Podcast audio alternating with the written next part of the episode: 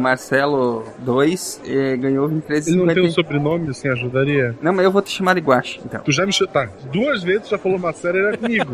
Mas beleza.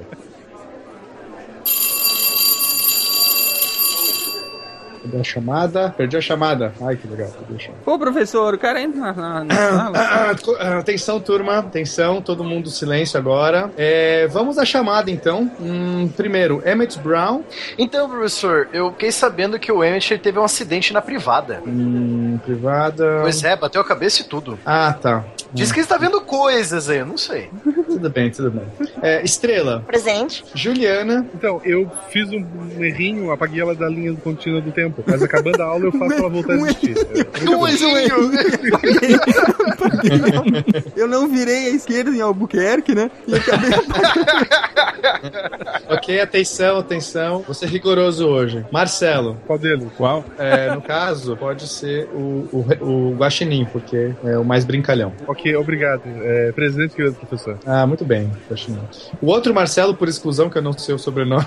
Presente aqui, Marcelo por exclusão. Não é mais por inclusão, é exclusão. ai, ai. É, Matheus? Presente, professor. Ah, o Matheus sim, que vai trazer alguma razão aqui, essa, essa pilhéria aqui. e, e por final, o Silmar. Presente contente, professor, sobre o que é a aula hoje? A aula de hoje é sobre um assunto incrível que está presente desde os primórdios da humanidade, o tempo.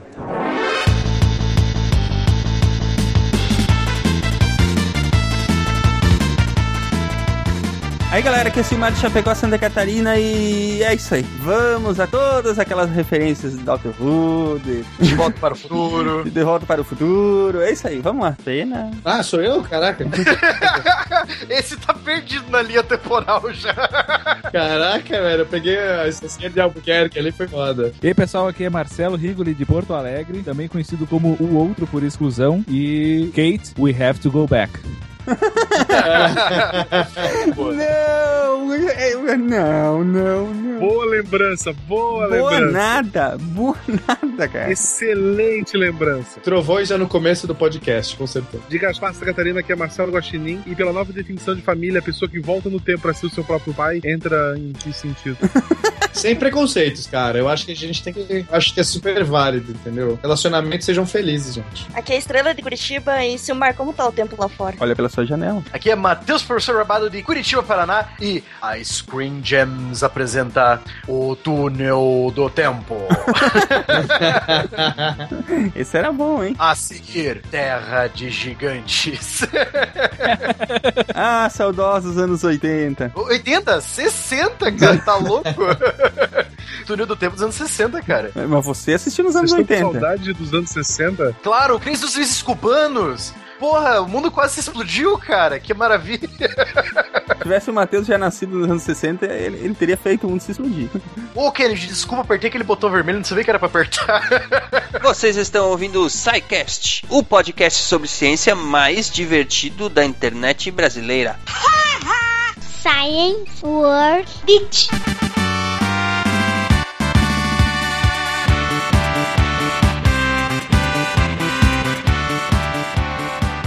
Sejam bem-vindos à diretoria sessão de recadinhos do SciCast, um oferecimento da Seagate, criando espaço para a experiência humana. Eu sou o Silmar. E eu sou a Jujuba, do futuro. Não, passado. Agora é do futuro. Não, mas a gente gravou no passado agora. Ah, é verdade. Que Tá confusão, gente! Ah, meu Deus. Muito obrigado, seguinte, por nos apoiar na iniciativa de levar ciência, cultura e diversão para todos os ouvintes. Sem mais delongas, Juliana, diga aos nossos ouvintes quais são as nossas redes sociais e contatos. Sim, Facebook, Twitter e Instagram barra SciCast Podcast. E o e-mail contato arroba. E ainda tem o formulário de contatos lá no site. Procure no menu contatos. É isso aí. Juliana, hoje temos um dia duplo para comemorar. Sim, muitas Os coisas. ouvintes já devem ter reparado, o SciCast foi ao ar antes, Caramba. no dia 21 do 10, 21 de outubro, exatamente às 16 horas e 29 minutos. Muito bom, muito bom. Nerds, geeks e afins devem ter pirado. porque esse Entendedores é entenderão. Entendedores entenderão. Esse é exatamente o dia e horário em que Marty McFly chega a 2015 Meu Deus. na nossa querida trilogia De Volta para o Futuro, né? É isso. Eu quero saber cadê meu hoverboard. Eu quero saber onde estão os caras voadores. Pois é, e as roupas bregas. Muito legal, né? E- mas já voltamos a falar de Volta para o Futuro, porque hoje também é dia do podcast. Olha só. Muito Nada legal. mais justo do que lançar hoje, né? Hoje, sim, uma data muito especial, muito bacana, coincidiram as datas, né? Sim. E a gente já vinha se preparando para isso há algum tempo, né? Aham. Então fica aqui o nosso agradecimento a todos os ouvintes, em primeiro lugar.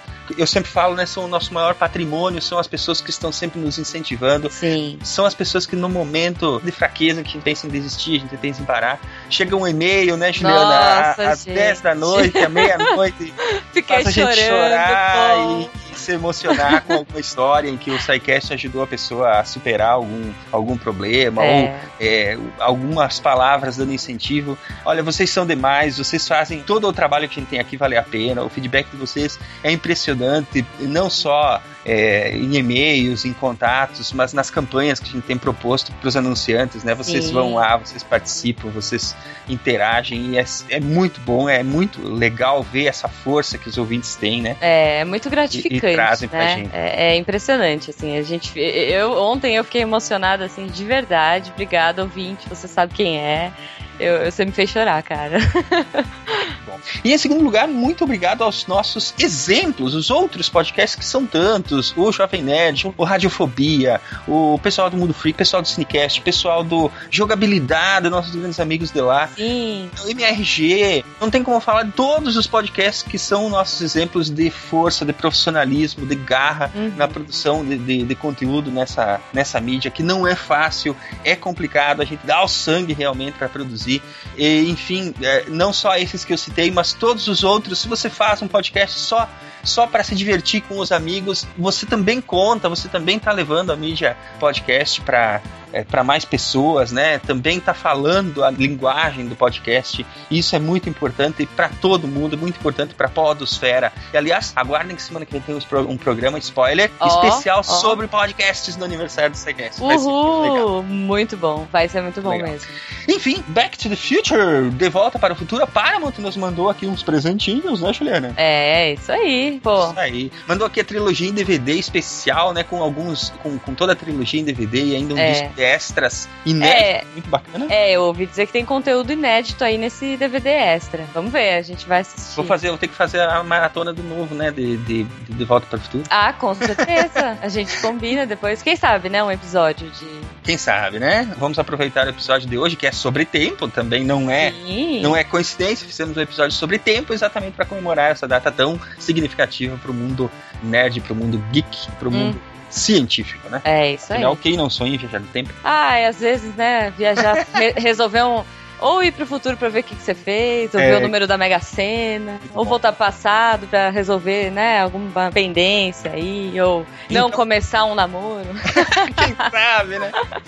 Então é isso aí, ouvintes. É, agradeçam a Paramount lá no Twitter, mencionando Paramount Home BR, o link tá aí no post. E também não é só isso, eles mandaram alguns kits em DVD. Então, se você quiser ganhar um kit em DVD, você também pode participar mencionando lá arroba SciCast Podcast, arroba Paramount Home BR. E escrevendo brevemente o que você faria se pudesse viajar no tempo. Então, é, as melhores respostas receberão lá um kit especial com a trilogia em DVD, mais os discos de extras inédito, né, Juliana? Sim. O resultado dessa promoção sai lá no dia 30 do 10. É, então se você tá ouvindo depois, você vai ter que arranjar um DeLorean, um pouquinho de plutônio e voltar no tempo, cara. Sinto Então muito. é com os líbios, lembrando. Isso, isso. Muito bem, o que mais, Juliana? Temos mais algum recadinho para hoje? Cara, assim, é, eu, eu tô sozinha em casa, né? Tô- Aham. minha, mãe, minha mãe tá viajando, tô comendo arroz, arroz com ovo, tá uma tristeza, miojo. E eu sou muito medrosa. Não gosto de, de, de filme de terror, não gosto nada dessas coisas. Esses dias eu até postei um, um curta, meu Deus do céu, horroroso, me- de pavor que eu vi no, no Twitter. E, e aí amanhã eu fiquei sabendo que vai ter o Atividade Paranormal, o filme. Eu não vou ver O pessoal Nem levem que me paguem. Levem Não. Jujuba. Leia a Jujuba e fi- fique um de cada lado, Não, não. segurando as mãos dela. Gente! não, ó, Perdido em Marte eu vou. Eu vou mais 10 vezes, mais 15 Mas vezes. Isso aí, isso aí não é tudo, não é tudo invenção, hein? Ah, é, mas eu tenho Ó, eu, acho, eu acho que vocês deviam ouvir lá o, o- Quem gosta de ficção lá é o pessoal do Mundo Freak, né? Eu acho que vocês deviam ir lá ouvir o Mundo Freak. É, eu fiquei Ó, sabendo. André, eu tô fazendo. tô fazendo jabá, hein, cara. Não, não libera aquele áudio lá, não, viu? Ixi, Silmar, tá lascado. Por favor, Ferrou, ferrou, ferrou, ferrou. Vamos lá, Gente. então a estreia da atividade paranormal, que também é da Paramount, é amanhã, na quinta-feira. Quem gosta de levar susto, quem gosta de brincar, Eu, É, eu não gosto. podem curtir no cinema e ouvir lá o Mundo Freak. Muito bem. O que mais? O SciCast Shop está no ar, em loja.scicast.com.br. Hum. Tem lá muitas ofertas, com até 30% de desconto. Ainda temos livros e camisetas. Corram lá, estamos limpando os estoques. Aos queridos ouvintes que quiserem ajudar o SciCast financeiramente a permanecer no ar, podem optar pela opção de participar do programa de patronato através do Patreon ou do PagSeguro. Tem os, os links aí no menu. E também Sim. tem os links para anunciantes que vão falar diretamente com a Jujuba lá na agência Protons, né? Isso, gente, manda e-mail. Eu estou carente, por favor. Manda e-mails, nem que seja pra dizer, Ju, força aí, Ju, venda muitos patrocínios. Isso, pode me mandar e-mail, pode me mandar. Gente, se vocês tiverem ideias, se vocês tiverem qualquer coisa, vamos trocar ideia. A gente chega no- em alguma campanha bacana pra vocês. É isso aí. Muito bem, e vamos então ao programa de hoje, sobre tempo, que está muito legal. Sim, vai, vai, vai, que tá está acabando o muito tempo. legal, afinal foi eu que editei. é isso aí então, gente, um abraço, até semana que vem e boa diversão neste dia tão especial. Até, pessoal. Feliz dia do podcast. Tchau.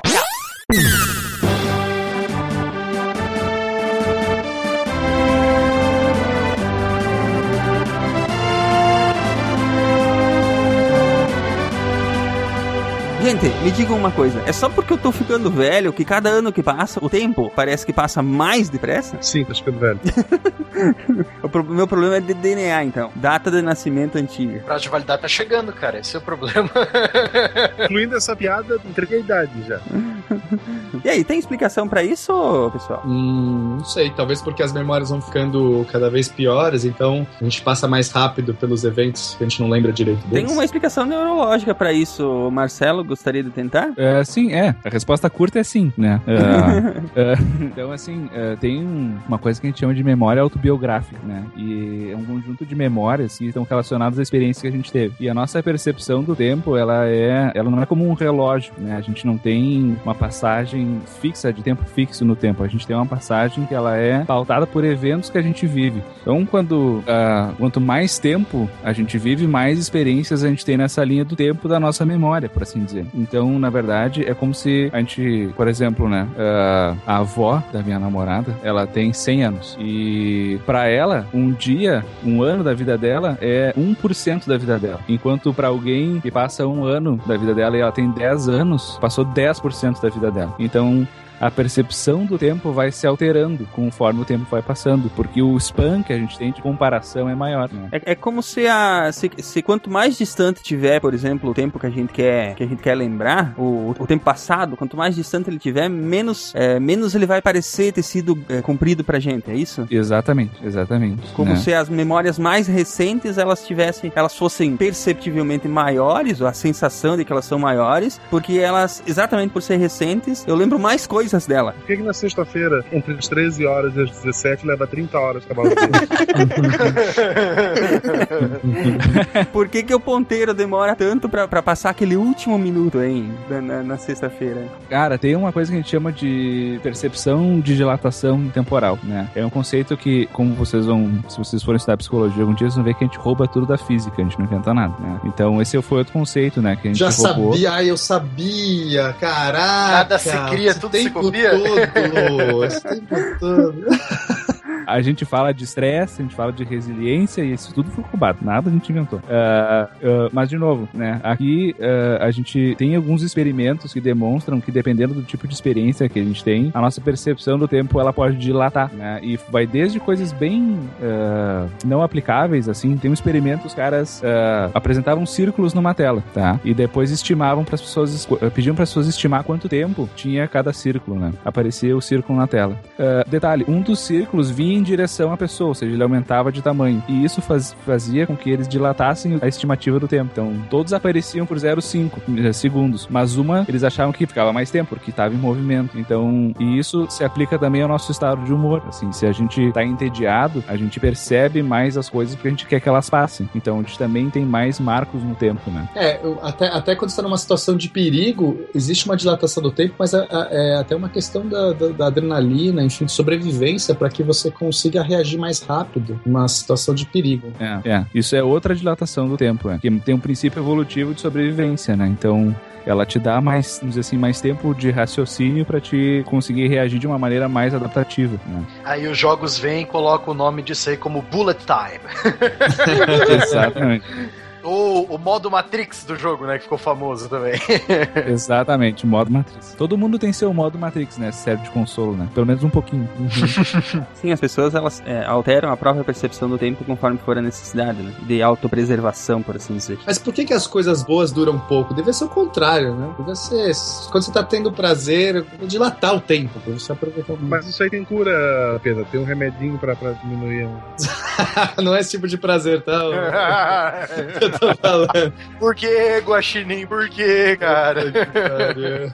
É o que ela disse. me, me disseram que era de casa, então tá valendo. É, mas infelizmente é que a gente perceber o tempo positivo, de experiência positiva como dilatado, não é adaptativo, né? Não tem nenhum valor de sobrevivência, né? Ah, o mesmo serve para as memórias. A gente marca muito mais as memórias com valência emocional negativa do que positiva, porque elas têm um valor adaptativo, né? Prazer não constrói, é isso. Prazer, o prazer não, não leva a nada. Não, o prazer não. não edifica o homem. Essa que é a conclusão. Olha só a natureza moralista aí, hein? Moralista. Darwin moralista, maldito.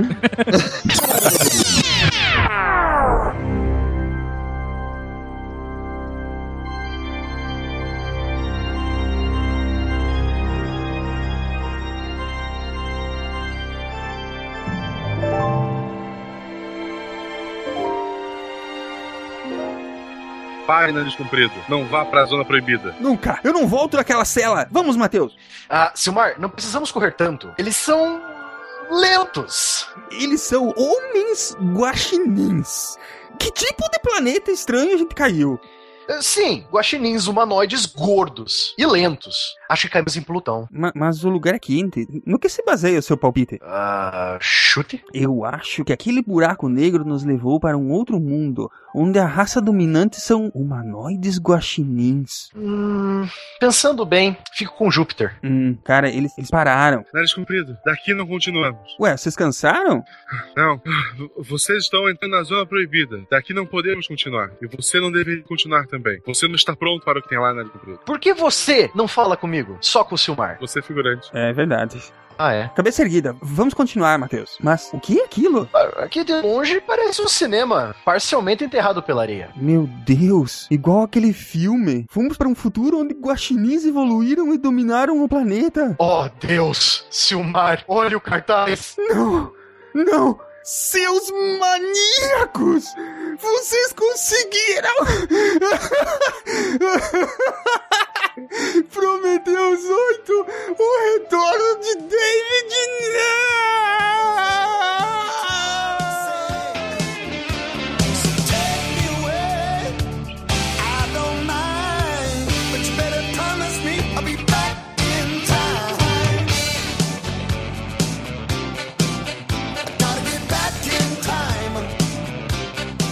bem, vamos falar hoje então sobre tempo. A percepção humana do tempo, a percepção neurológica do tempo, a percepção histórica do tempo, a percepção da física do tempo.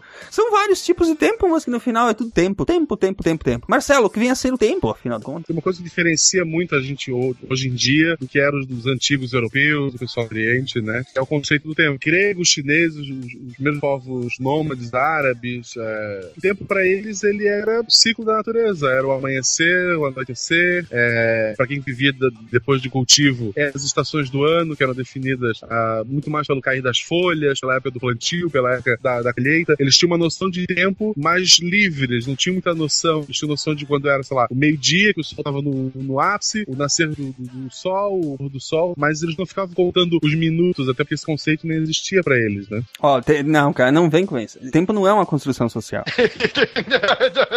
Numa construção social. Tudo é construção social. É moda, moda 2015, tudo é construção social. É, outra moda também é tudo culpa do Marx também. Olha que tem outros culpados, mas vamos deixar outro dia. Então, o, o tempo ele é visto como um processo natural, né? Então, é, ninguém se preocupava em medir com exatidão. Tu sabia que naquele dia tu ia plantar, ou que daqui a tanto, tantas luas tu ia estar colhendo, mas era mais pela observação da planta do que simplesmente riscando um calendário na tua parede, né? Ah, os primeiros meios de medir tempo, a ampulheta, a relógio de sol, vela, eles não eram tão precisos, eles mediam uma quantidade de tempo X, mas podia estar, estar variando de acordo com N situações. O relógio de sol não seria à noite, ou num dia de chuva, etc e tal. A gente, na verdade, foi tentando construir ao longo da história formas de medir o tempo e até para ter formas de se relacionar com ele, né? Porque é, o tempo era importante, ele passou cada vez mais pela- pelas mudanças históricas, né? Que a humanidade passou a ser, a- o tempo passou a ser mais importante pra gente. E, então acho que acho que meio que convém definir, né, Matheus? Então, é, você definir o que é tempo é realmente muito difícil. Depende, como todo bom historiador, eu vou responder, né? Quando você pergunta alguma coisa pro historiador, ele responde. O bom historiador ele responde: depende. Depende da onde, depende do quando, depende do como, né? Então você tem que analisar. É bem que aí a gente já vai, já vou fazer uma, uma citação ao querido Einstein, né? Tudo é relativo, né? o tempo vai se tornar relativo, a gente vai ver mais tarde aqui.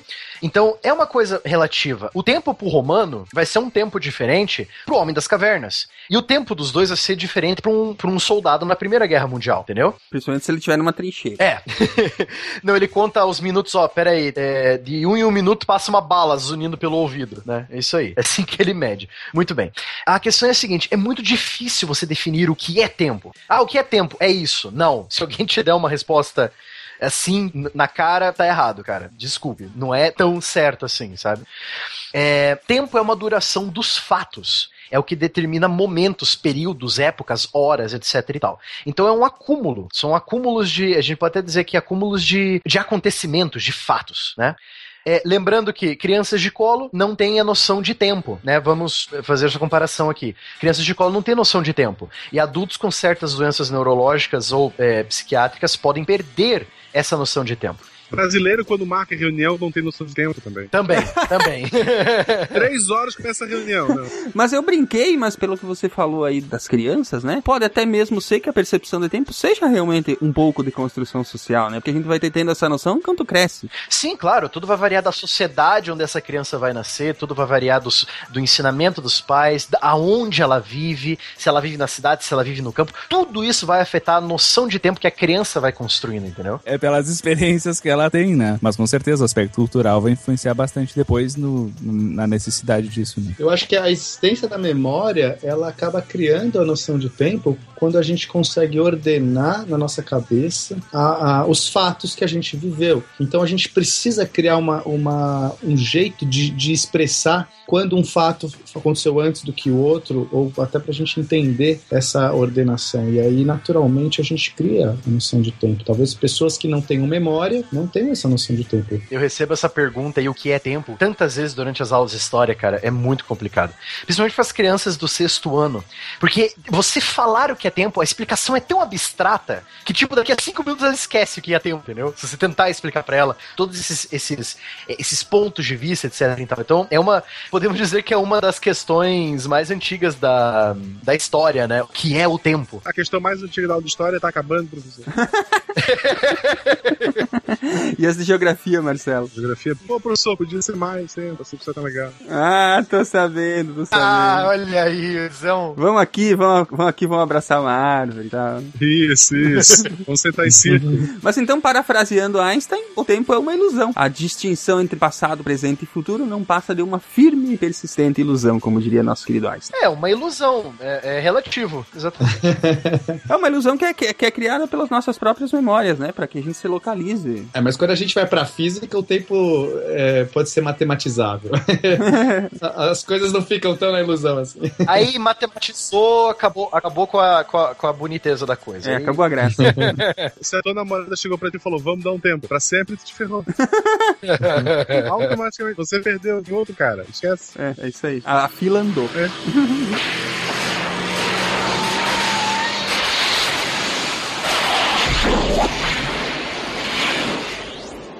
Bom, então, aí você tem essa coisa de contar o tempo. Nós não sabemos o que é o tempo definitivamente, mas nós sabemos contá-lo, né? O tempo marcado pelo relógio não é o chamado tempo universal, que nós vamos ver daqui a pouco, nesse cast ainda. É, mas sim, Ainda hoje. ainda hoje, no Globo Repórter. então, o tempo marcado pelo relógio, que, que, que é o nosso tempo, né? Que a gente não, que horas são, não sei o que, tem que fazer prova e, né, e trabalhar, ele não é o tempo universal, mas sim uma construção histórica, como dito, né? A pessoa ela vai crescer em um ambiente, vai ter influências nesse ambiente, ela vai construir a ideia de tempo dela, né? Medir o tempo significa, a princípio, registrar coincidências. Quando alguém marca um compromisso, digamos, a uma da tarde de hoje, por exemplo, é, está informando que ela estará no local combinado quando o ponteiro grande do relógio colocado naquele local coincidir com a marca. Nossa, que óbvio, né? Capitão óbvio aqui agora. Selo Capitão óbvio aqui, vai. Pá! Coloca ali, Capitão óbvio. É óbvio pra gente, a gente acha até engraçado. Muitos alunos meus falam, mas nossa, professor, eh, falando de. dando aula sobre filósofos gregos e tal, eles descobriram tal coisa, não sei o quê. Mas aí um aluno do ano chegou, mas professor, isso é óbvio. Isso, mas professor, todo mundo sabe disso, né? Mas todo mundo. Aí, aí tem que explicar, né? Todo mundo sabe disso porque o fulano de tal falou primeiro, né? Aí, continua. O que, eu, o que eu acho mais interessante sobre isso é que a gente sempre se valeu de, é, do espaço para poder mensurar o tempo. Quando eu digo isso, é o relógio, que é uma posição, uma ampulheta, que é um objeto deslizando, um relógio de água, a própria posição dos astros. Quer dizer, a gente está usando o espaço, né, o movimento de coisas, a posição de coisas, para dizer algo sobre o tempo, que ele não tem essa conotação espacial. O tempo parece que é uma coisa que permeia, é quase como um rio que flui. A gente não consegue visualizar isso. Então, para a gente visualizar, a gente tem que medir coisas que andam ordenadamente no espaço dentro do tempo. É interessante isso. É bizarro. Sim, muito, sim, com certeza. Então, mas aí você pode perguntar, mas professor Barbado, o homem da pré-história não tinha aquele relojão bonitão do, do iPhone, professor. Como é que ele vai saber a hora? Né? Como é que ele vai saber que é uma da tarde? Eles não tinham iPhone, Não tinha o iPhone. eles tinham um dinossauro que fazia as funções do iPhone, não, tipo os Flintstones. Também não. Não, os Flintstones, os Flintstones acontecem muito depois. Não é, não é no passado, é no futuro. Então, na ausência desses relógios artificiais que são os nossos, né?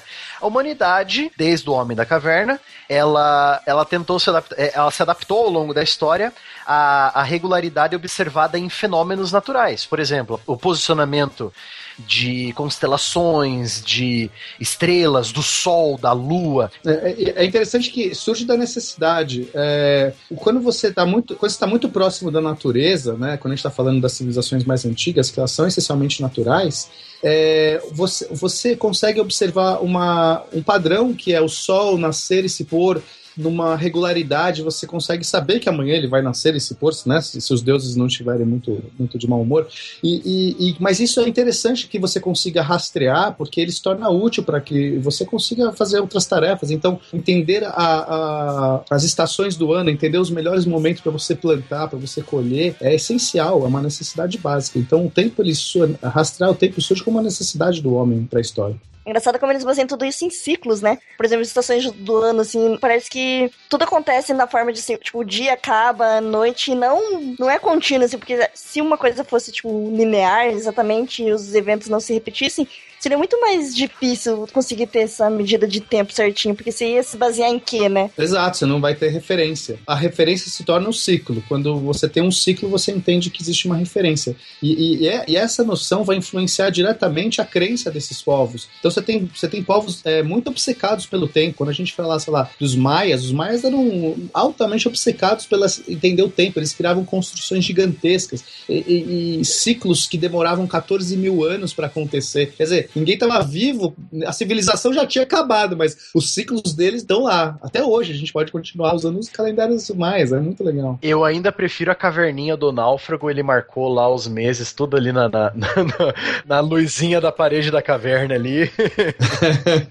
Então, aí você tem esses fenômenos naturais aí, aí o ser humano começou a desenvolver a ideia de dia. O que, que é o dia, né? De sol a sol, do sol até a lua aparecer, o que, que é o dia, né? Aí trazemos a lua, né? Aí ele, ele tem o conceito das fases da lua que vai determinar o período dos sete dias da semana, né? E a translação da Terra, posicionamento, vai adiantando assim a, a, os estudos, né, a observação, aí já, já se cria o conceito de ano, quantos, quantos anos, né, ou melhor, quantos invernos, quantas primaveras, quantos verões, né, eles não contavam por ano, né, ah, o meu pai morreu há três invernos atrás, né, aí, logicamente, hoje em dia nós sabemos que acontece um inverno a cada ano, então, ah, meu pai morreu há três anos atrás, né? então são conceitos assim, é, como foi falado, já muito ligados à natureza, o padrão da natureza, né? Que era o necessário. Quem que foi que inventou que a semana tinha que ter cinco dias pra trabalhar e só dois finais de semana? É, quem foi filho da mãe. Pode dizer o seguinte, foram os ingleses. Por culpa dos ingleses. esses ingleses. É. Meu professor de geografia falou, ó, culpe os ingleses por, por esses cinco dias aí de estudo e dois dias de folga. Devia ter a semana brasileira, né? Trabalha, descansa, trabalha, descansa, trabalha, descansa. Criaram a semana brasileira agora. Trabalha, descansa. Muito bem. Então, isso era necessário, porque para os povos antigos do, do período paleolítico, do neolítico, etc e tal, que nós já falamos aqui no, no, no SciCast, o SciCast pré-história. Primeiro de história, por sinal, né, Silmar? Não, segundo, o primeiro foi historiografia. Ah, é, é sim, tá certo. É, então, é, eles tinham que prestar nisso porque eles caçavam, eles coletavam, eles pescavam, depois começaram a plantar, teve a revolução da agricultura. Então você tem que saber o período bom para plantar, o período bom para colher, o período, o período que você tem que sobreviver, tem que coletar comida para sobreviver em invernos rigorosos. Então tudo isso é, é ligado com a movimentação da natureza, entendeu? Então, é, é, como dito, né, paleolítico e neolítico, eles caçavam, pescavam, criavam animais, né? Recorrer aos fenômenos naturais é que fossem periódicos tornava-se a ferramenta mais favorável naquele momento é, onde despontava a aurora da nossa civilização. Ou seja, que é o final do período neolítico, começo da Idade Antiga, que é quando o pessoal começa a construir as primeiras cidades, fazer as primeiras fazendas, etc e tal, né? É, é importante notar que a gente tem, é, para esse homem pré-histórico, a gente tem três períodos, três ciclos. O diário, o- que é né, do, do nascer e pôr do sol, o mensal, que é da lua, e o solar, que seria do ano. E, e eles têm importâncias nessa ordem. Então, o diário ele vai, ele vai regrar para vocês coisas mais básicas, como dormir, se alimentar, excretar, etc. O mensal ele vai regular normalmente os humores das pessoas, vai ter relacionado com atividade sexual, reprodução, vai estar ati- é, relacionado com os, ah, os humores, as, as emoções, porque você vai ter um período do mês que vai ser mais interessante você caçar, outro que vai ser mais interessante ficar recluso, e, e, e, finalmente os períodos solares que vão ditar, se- é, é, vai ter uma terceira importância quando entrar a questão da agricultura, a questão de você conseguir migrar, muitos povos migram, e por causa do inverno e, e etc. Mas acho que isso é legal porque a gente tava falando antes de construção social, né? da- do tempo, a gente tá, o Simar tá brincando. Mas como esses processos eles são geológicos, né? Então eles têm muito mais tempo que a nossa presença aqui. Então, como uh, ele comentou, a nossa biologia ela é adaptada aos fenômenos naturais e não o oposto, né? Então a gente. É, não, é. não foi que a gente. Olha que legal, o sol se põe junto da hora que eu quero dormir. Não, você quer dormir porque. Exatamente. Aliás, seria bem esquisito se fosse assim, né?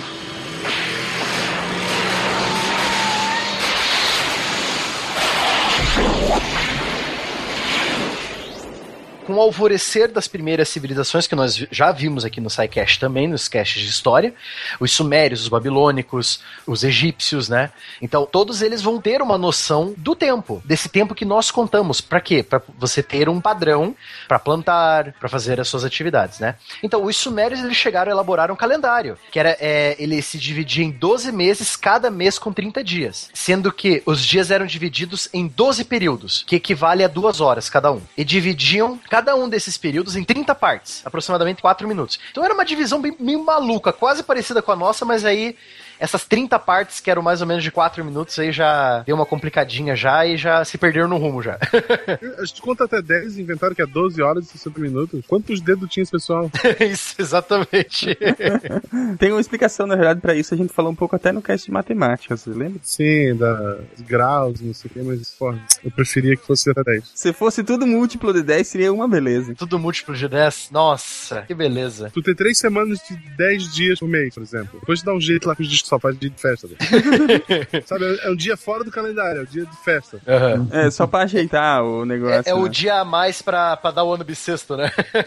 Isso, isso. 10 dias certinho tá bom. Além do povo sumério, que foram um dos primeiros ali que surgiram na Mesopotâmia, é, os egípcios também tinham um calendário e eles utilizavam as fases da lua. É, mas depois, depois, é, é, esse primeiro calendário egípcio que usava as fases da lua, ele foi substituindo por um que usava o movimento da estrela Sirius. Que é a estrela é, mais brilhante na, no céu no, no céu noturno, né? É, faz sentido isso, professor, porque a coisa mais fácil de você começar observando no céu é a lua, do que Sirius, né? Então, assim, sei lá, se o cara fala assim, vou fazer um calendário hoje. Ah, Sirius, olha só aquela estrela. Não, você começa fazendo uma, uma coisa óbvia, tipo a lua. E aí depois eles vão melhorando esse processo. ali. É, eles vão observando que, pô, mas tem aquele pontinho bem luminoso lá no, no fundo, perto da lua, sabe? O que, que é aquilo? Vamos, aquilo lá é mais preciso, né? Querendo ou não, é mais preciso.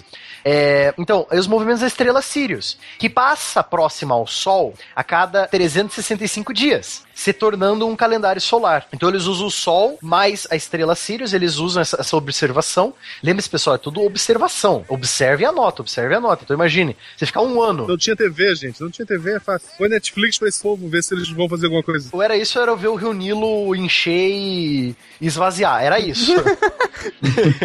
Que programa. No máximo, tu podia ver aquela novela 10 Mandamentos ao vivo. Exato.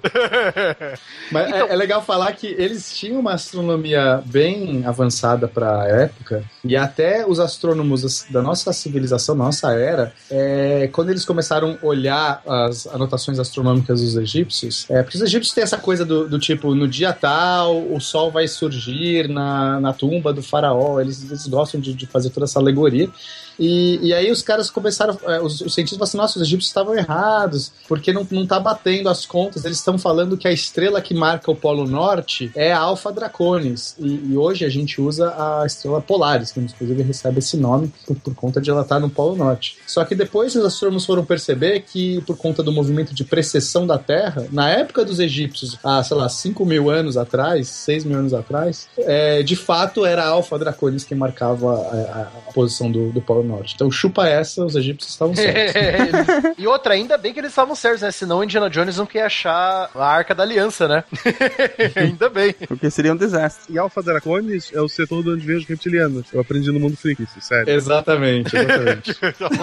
A origem deles é lá. É ótimas referências num podcast de ciência. Não, não escutem aquele podcast. Tá? É, o Guaxinim sempre posições muito acertadas e balizadas aqui. Então, na, na mesma época que os, que os egípcios eles passaram a usar o Sol, a estrela Sirius, para fazer esse calendário 365 dias, formar o ano, eles usavam também as inundações anuais do Rio Nilo. Então, você junta tudo, junta os períodos, é, é, junta a- as fases da Lua, depois você junta a- o movimento do Sol, o movimento da estrela Sirius à noite. Você anota tudo isso. Usa primavera, verão, outono, inverno. Usa principalmente no caso do Egito, né, que o inverno é que o inverno não é tão rigoroso quanto no, no norte da Europa, né, por exemplo.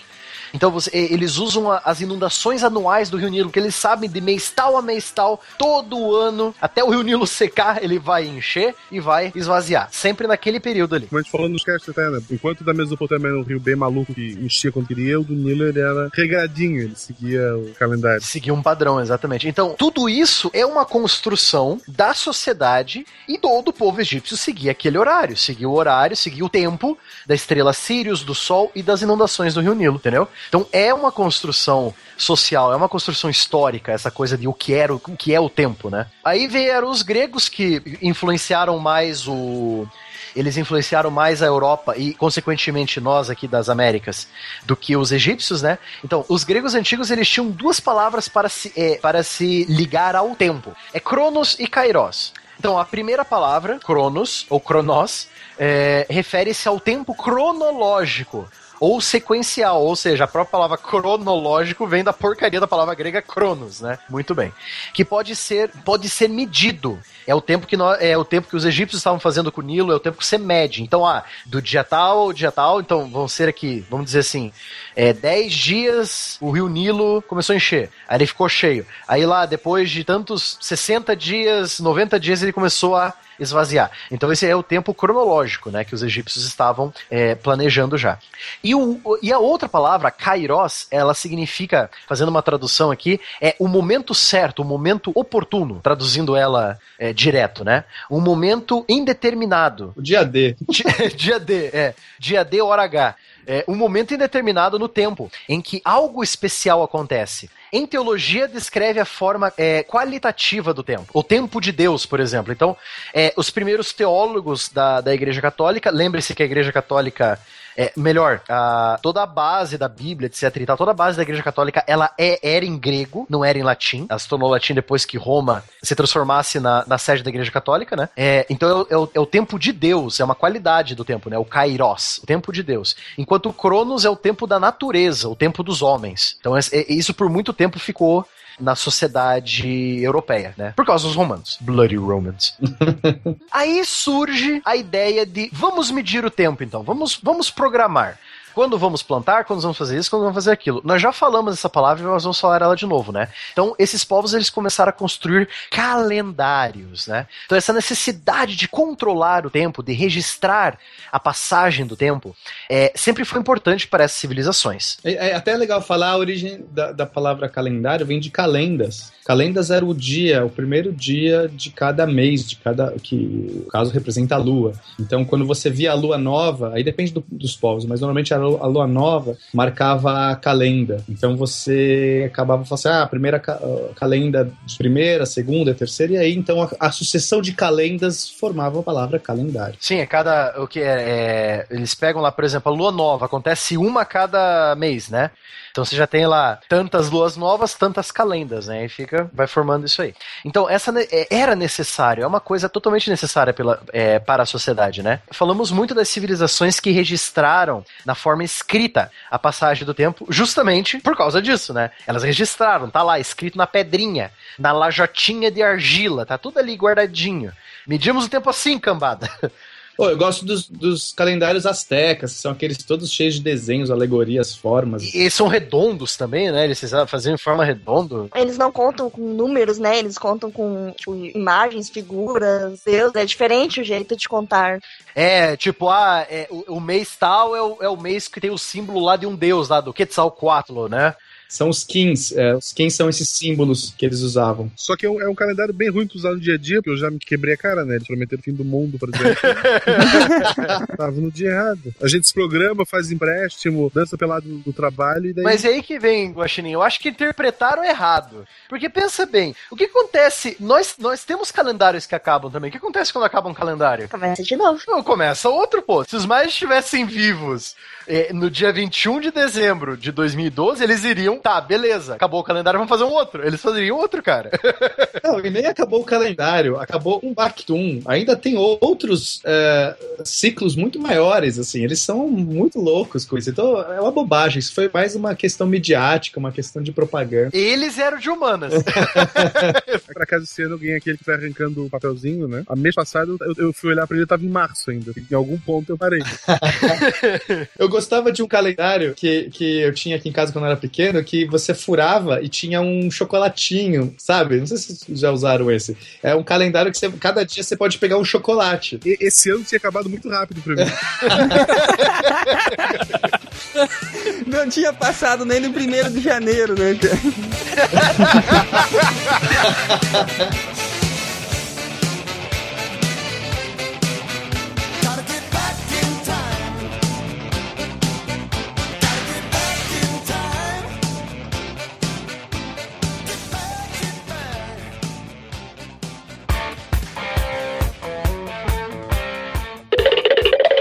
Você sabia que, entre os animais que vivem menos tempo, estão a efêmera, um inseto que vive menos de um dia, a pulga que vive menos de dois anos e certas formigas que podem viver menos de 3 anos.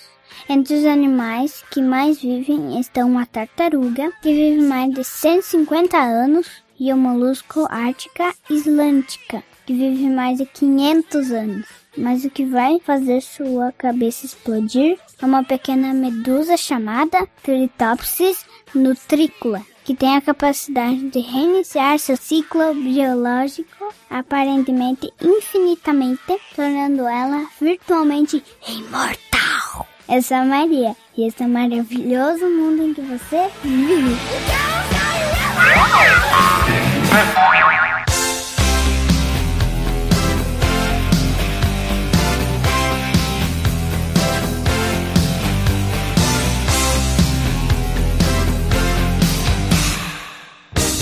Aí nós vamos para os tipos de calendários que foram surgindo ao longo do, do, do tempo, foram se modificando e foram se adaptando os que sobreviveram a- aos nossos dias, né? Então você tem o calendário lunar, o calendário solar e o lunisolar. Então vamos começar pe- pe- pelo, pelo um dos mais fáceis, né? Que é o calendário lunar. Então, o calendário lunar, ele é um calendário cuja data é indicada de acordo com as fases da Lua, logicamente, né? Calendário lunar, né? Bem óbvio. Por favor, bem óbvio, né? Pô, professor, muito óbvio isso. Que são 29 dias e meio, né? São, exatamente. É, ele também é chamado do calendário hebraico calendário islâmico. São as duas religiões que usam é, esse tipo de calendário, né? Até hoje? Sim, até hoje. O calendário judaico, eles misturam os dois, né? Porque se você usar só o lunar, dá 354 dias. E como é 29 dias e meio, compensar. Daí, tipo, a cada. Eles fazem uma conta meio maluca lá e eles incluem um mês a mais, assim, pra tentar compensar esses dias que eles vão perdendo aos poucos, assim, pra poder bater certo. Mas, tipo, O você. judeu você... tem 13 meses? Às vezes, sim. É, depende. É, porque, é, é, assim, você tem que monitorar a Lua, mas de vez em quando a, a Lua, ela não tá sincronizada com o movimento da Terra ao redor do Sol. Seria até bizarro se tivesse. Quando termina um ano, a Lua não, não terminou o seu ciclo. Então, se você segue só a Lua e esquece o Sol, de vez em quando, para você manter a ordem das coisas, não ficar totalmente alienado do resto do mundo, você precisa voltar a, a, a, a zerar. E aí você põe um mês a mais ali, com os dias faltando. Que É loucura. Aquela música faz mais sentido agora. Qual? A lua me traiu. Sim, tanto que é 29 dias e meio, então alguns meses tem 29 dias e outros tem 30. Exato. Caramba. Dia 14 de setembro foi ano novo, eles estão no ano 5776. É, é, as festas são todas móveis, porque elas são baseadas na Lua, né? Então não é. Não dá pra você ver no nosso calendário solar, olhar o calendário judaico, não vai fazer sentido nenhum. Hein, você, se você ficar comparando ano por ano, muda, não é tipo, ah, é tantos dias, sempre no dia tal de setembro, não sei o que lá, sempre fica mudando os dias assim, pra, porque ele segue diferente. O Sol ele anda no- no- na, na nossa, nossa esfera celeste todo dia por conta do movimento de rotação da Terra, então a Terra está girando. Mas além disso, existe um movimento do Sol dentro. é, se você marcar todo dia, sei lá, meio-dia, você olhar a posição do Sol, fotografar todo dia, onde o Sol está ao meio-dia, tirando o fato de você ficar cego, porque você não vai ficar olhando pro Sol, mas se você conseguir olha- fazer isso de uma maneira adequada, com um óculos escuro, você vai ver que ele anda no céu também. E esse movimento é devido à translação da Terra ao redor do Sol. Tem vários outros pequenos movimentos que a Terra faz. E tá. Mas é, é isso. Perfeito, mas esse, esse é o, o- o principal movimento e a, a gente chama uma volta completa ao redor do Sol. Tem dois tipos de volta que a gente pode contar. A primeira seria a volta sideral, o período sideral, que é quando o Sol, a Terra dá uma volta completa e ela está na mesma posição em relação à posição das estrelas fixas. Agora, se ela estiver na mesma posição tropical em relação às estações, aí a gente chama de ano tropical. E, e- e desde os princípios, o único ano que fazia sentido pra gente marcar era o ano tropical. Por quê? Porque é aquele que a- as médias estações. A gente não conseguia olhar a posição do Sol em relação às estrelas. Isso não fazia muito sentido na época. Eles tinham cinco dias de festa, a gente só tem um. Não faz sentido isso. Olha só, vocês aí que estão mais a par do, do- dos calendários, é, eu tenho uma colega que vai se mudar pra Etiópia. Enfim, o marido dela foi pra lá. Mas ela tava chocada que lá é 2008 agora. E daí eu dei uma olhada aqui no Wikipedia em espanhol e eu tenho a impressão que eles estão usando o calendário egípcio. Se ela tá em 2008, espera ela comprar, espera ela comprar tudo em dólar. Quando chegar em 2015, Tá valorizado. Então, assim, é 2008 lá. Porque vocês, sabe, vocês já ouviram falar disso? Como é que é? Não faço ideia também. Mas também não faz sentido ser egípcio, porque 2008 é logo agora. Assim, né? Os egípcios já tinham acabado faz tempo. não, e a falta de poluição ajuda bastante também, né? Vamos combinar que naquela época, pra você enxergar o As céu, pirâmides não têm luz. ajuda bastante. Olha aqui, ó, eu tô vendo aqui o calendário da Etiópia e ele usa o calendário juliano ainda. Sim. Ah, então ok. Por isso que tá atrasadinho um pouquinho. Não teve a reforma de Gregório, é por isso.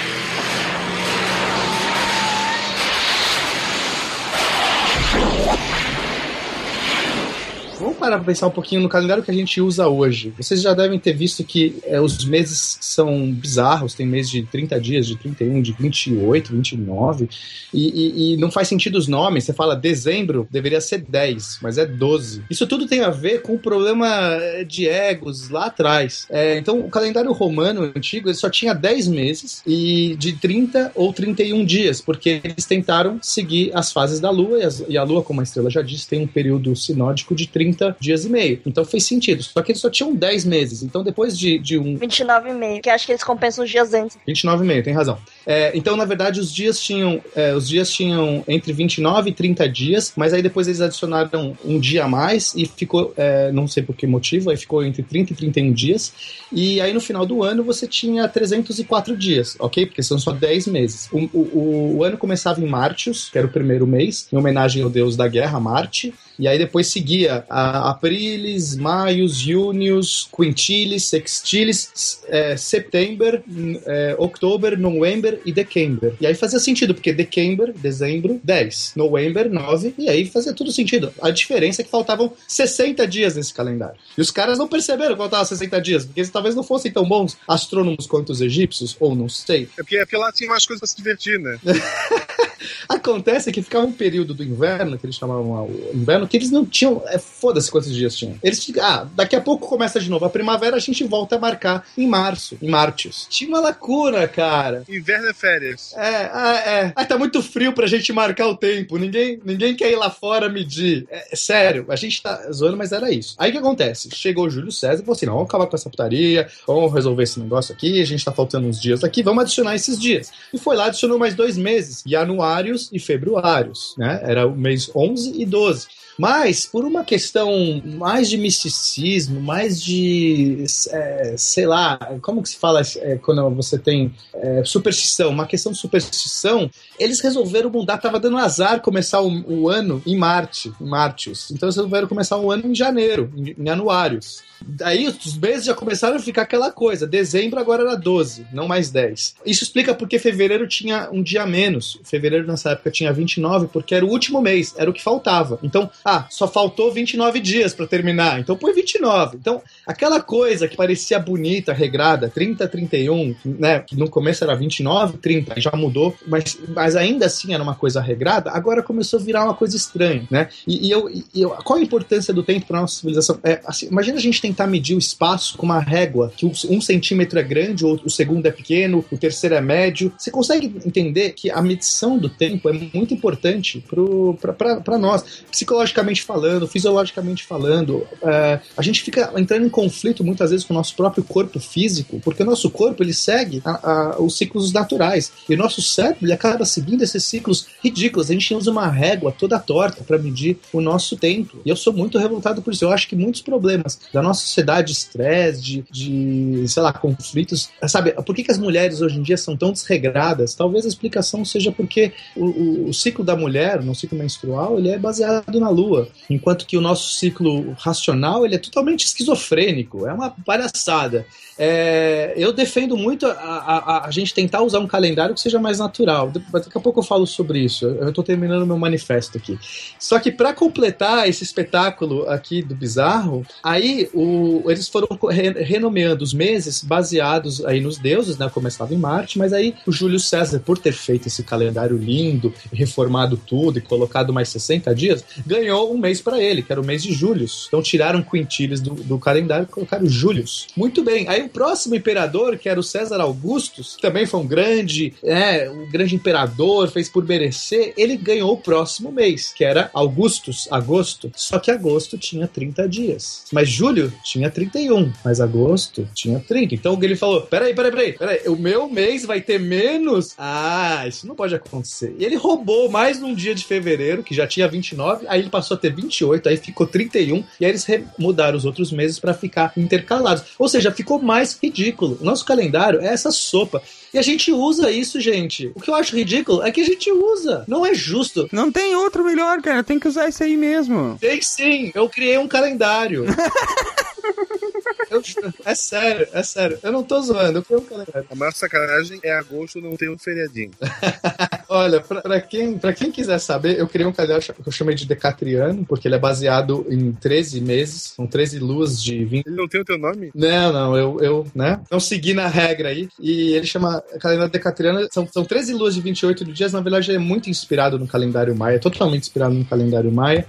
O calendário maia tem vários tipos de calendário, tá? Mas é mais inspirado no calendário é, terreno maia. E são 13 luas de 28 dias. E a coisa mais legal do meu calendário é que ele é sincronizado com a semana e sincronizado com os, os, os períodos é, naturais também, quer dizer, a tentativa mais próxima. E aí você nunca, sei lá, todo dia primeiro de qualquer mês é uma sexta-feira. Você nunca mais vai ter que ficar fazendo aquela conta bizarra de, sei lá, que dia cai o primeiro dia útil e, e, e, se, e se você vai planejar uma viagem, você tem que ficar olhando um calendário e os feriados, que são todos Sabe que hoje em dia a gente tem o celular para tudo, né? Ah, mas é um trabalho. Não, mas, mas tem uma outra questão que é essa que eu tava tentando defender, que é a gente tem que usar um tempo que seja mais razoável com o nosso com os períodos naturais, porque o nosso corpo segue isso. Não é, uma, não é misticismo que eu tô falando, não tô aqui sendo, sei lá, esotérico. O teu calendário é baseado nos maias, ele também tem o fim do mundo no final, não? É, não, eu tô planejando ainda o fim do mundo, vou deixar essa parte. Coloca o fim do mundo pra uma segunda, início da manhã. Eu, eu acho que a gente podia começar a adotar, cara, o calendário do P, o que acham? Não, sério, gente, se os ouvintes quiserem, porque hoje quem usa o meu calendário são cinco pessoas. Mas, ó, hoje é o dia 14 Caosian, todos os nomes dos meses, eles não são usados, é, é decididos com nomes de imperadores ou qualquer coisa assim, eles tendem a seguir uma coisa natural, então o primeiro mês chama Aurora. É nome de ex-namorada tua, não? São todos, é, todos os meus ex-namorados estão aqui. E, e, eu tentei usar é, elementos naturais, coisas naturais para representar um calendário, porque eu acho que é isso que faz um calendário. Eu tenho qualquer tentativa de colocar algo artificial pra uma coisa perene que vai, sei lá, é, é meio, é meio boçal. não, mas ó, curiosamente chama Nixian o nome do último mês inspirado, porque é o mês da morte, o mês que termina, por isso vem de Nixus. Tem um dia mais perdido assim no meio do Tem um dia mais, tem um dia mais para fazer, que é o dia fora do tempo, para fechar, e o dia fora do tempo nos anos bissextos acontece dobrado, e é perfeito. Então a cada quatro anos a gente tem um feriado, um dia a mais para refletir aí, é como se fosse dois dias. Um. Ah, é feriado? É, feri é, tem que ser feriado. Não, tem que ter feriado, né, cara? No, no dia fora do tempo você vai trabalhar. Se tiver mais feriado que o que eu uso atualmente, eu adoto o teu, tá? a gente dá um jeito, faz uma consultoria aqui, Guaxinim, não tem problema.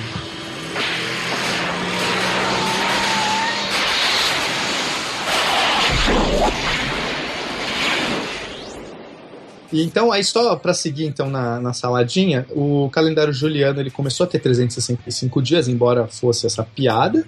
E aí, no ano 1582, eles perceberam que o calendário estava muito. Tinha, tinha alguns probleminhas, por quê? Porque não levava em conta uh, as horas extras, porque todo ano a gente tem algumas horas que sobram, e aí a cada quatro anos a gente joga mais um, um dia no, no ano para dar o truque, para sincronizar com a rotação da Terra, né? Porque a Terra não está sincronizada com a, com a, a translação, não está sincronizada com a rotação. Então, uh, depois de alguns séculos, o calendário estava com um probleminha de 10 dias, ele tinha 10 dias é, em defasagem.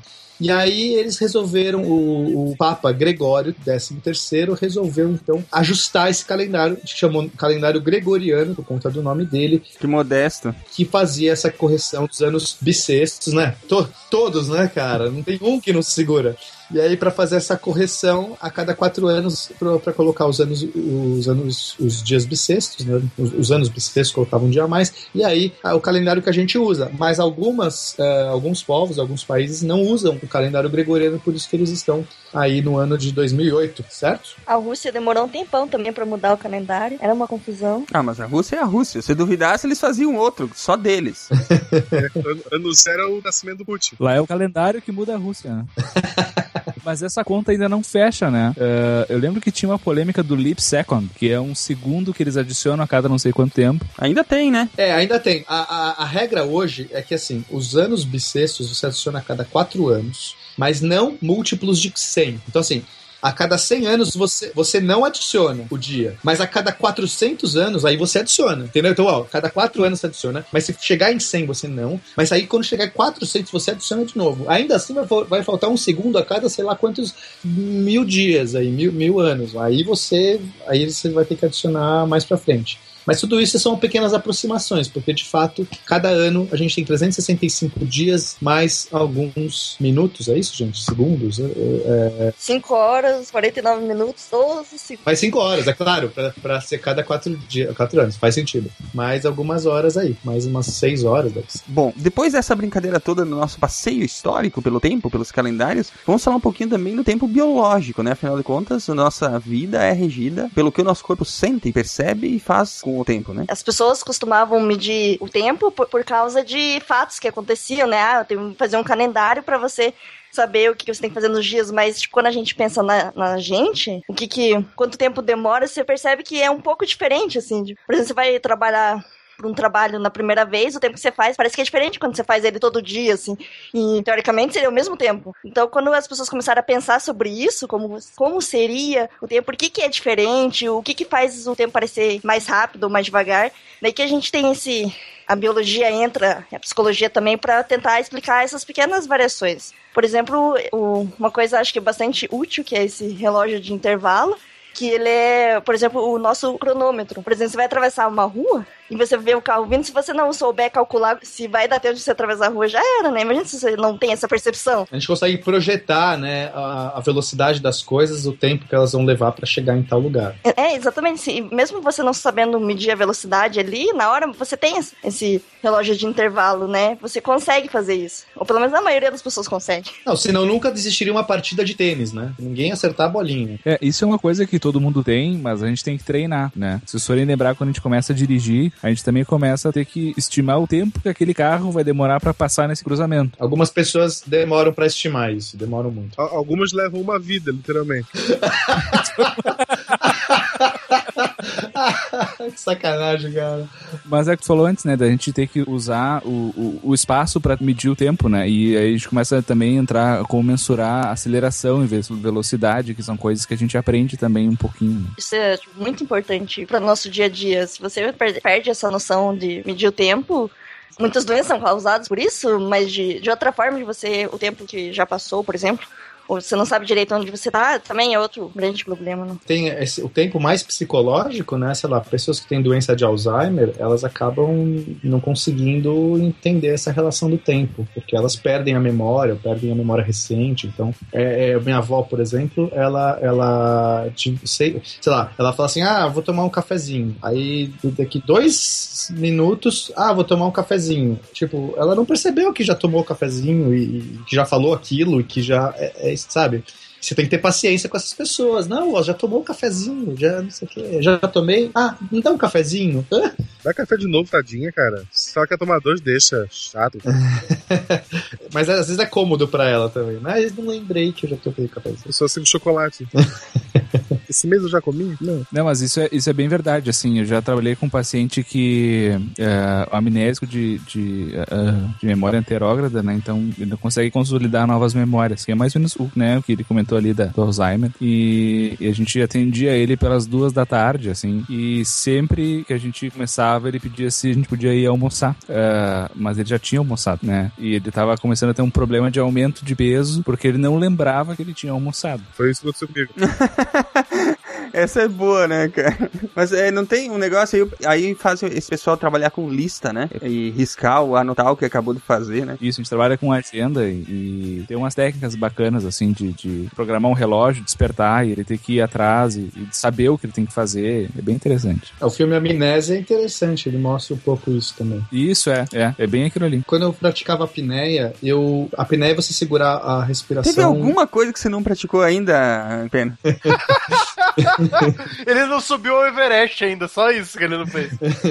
E aí, quando eu praticava apneia, é, eu conseguia ter uma noção muito precisa do tempo. Porque cada segundo, inclusive, fazia diferença, né? Porque a nossa a tentativa é você segurar o- o ar o mais tempo possível. Mas você não pode ficar olhando para um relógio. Por quê? Porque qualquer coisa que te tira atenção, que você tem que processar, que você tem que pensar, está consumindo oxigênio.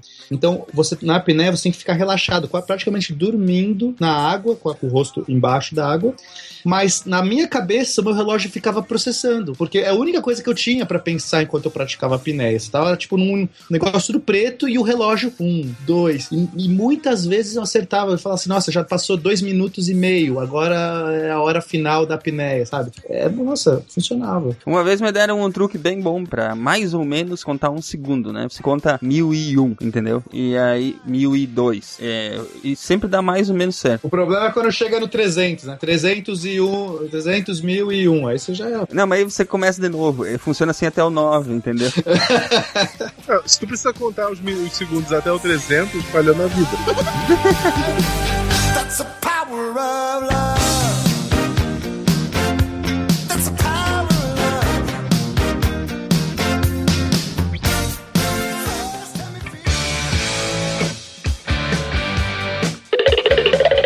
Você sabia que uma pessoa que vive 75 anos passa em média 26 anos da vida dormindo, 11 anos vendo TV e 8 anos fazendo compras? Não há estatísticas de quanto tempo ela passaria ouvindo podcasts. Eu sou a Maria, esse é o maravilhoso mundo em que você vive.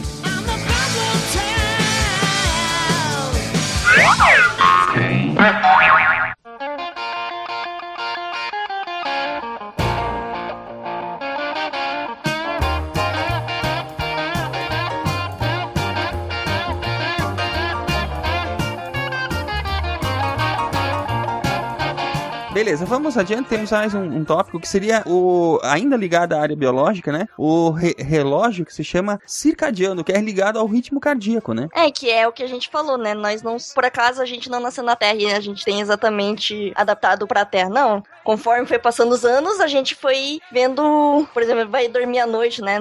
Não precisa não sentir sono. A gente tem isso, a alimentação e tal. É tudo en- encaixar na natureza, não por acaso. É, o- o- os, seres, os seres que estavam sincronizados com, com o ciclo diário, eles eh, estavam mais melhores adaptados do que outros que ficavam acordando de noite. Aí o cara, pô, agora, agora não dá, não dá pra fazer nada de noite, droga. Então, naturalmente, foi selecionando a galera que tinha os ciclos regulados. Não, e é engraçado que as, as próprias pesquisas científicas que fazem hoje, né? é, eles relacionam esse ciclo cardíaco a, a marés, a ciclo lunar, até a dinâmica de clima, de clima, né? Sim, sim. É muito, é muito mais refinado do que a gente pensa. A gente consegue se adaptar às fases da lua. E é por isso que usem meu calendário, caramba. Vamos ficar usando esse calendário aí todo to- torto aí. Não, mas é de verdade, cara. Não meçam o tempo com uma régua torta. Esse vai ser o meu. A não ser que você esteja muito próximo de um buraco negro aí. Aí tanto faz a régua, né?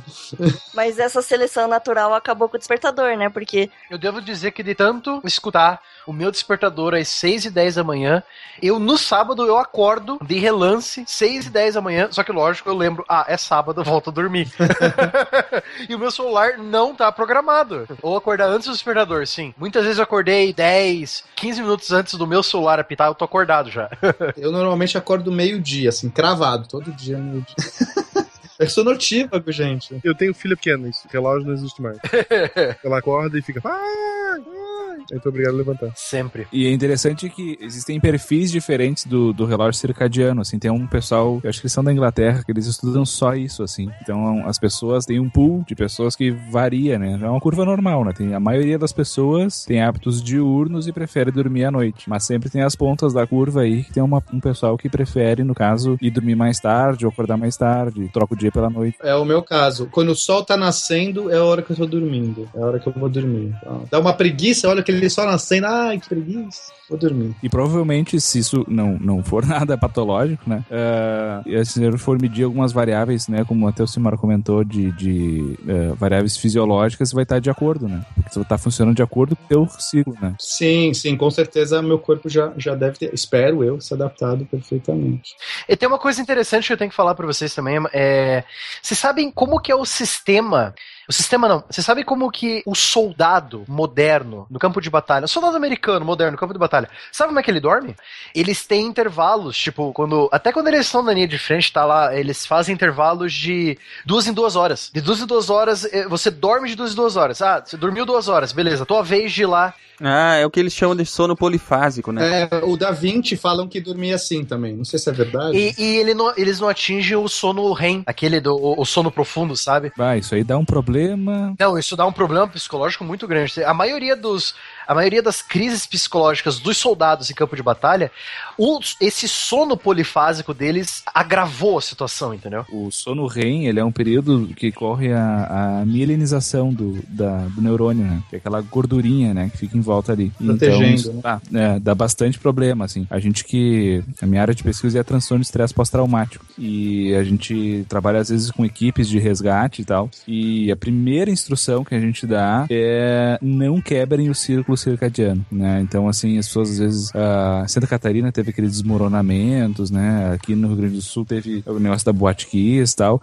Ah, então a tendência das pessoas é ficarem 24, 48, 3 dias sem dormir para tentar salvar alguém, né? Só que isso aí é, é um fator de risco gigantesco para todas as doenças mentais que, que decorrem de trauma, né? Depressão, alcoolismo, tá? Agora, você trabalhando com estresse pós-traumático, imagine um soldado assim, Marcelo. Tipo, imagine ele tá lá no meio, no meio da batalha, três dias de batalha, sem dormir. Ou dormindo de duas em duas horas sem atingir o sono REM, entendeu? É, é- isso agrava muito, né, a, a, a- patologia, né? Aí eu te pergunto, quem tu acha que é o maior fundador de eh, financiador de pesquisa em transtorno de estresse pós-traumático no mundo? Estados Unidos. o exército americano.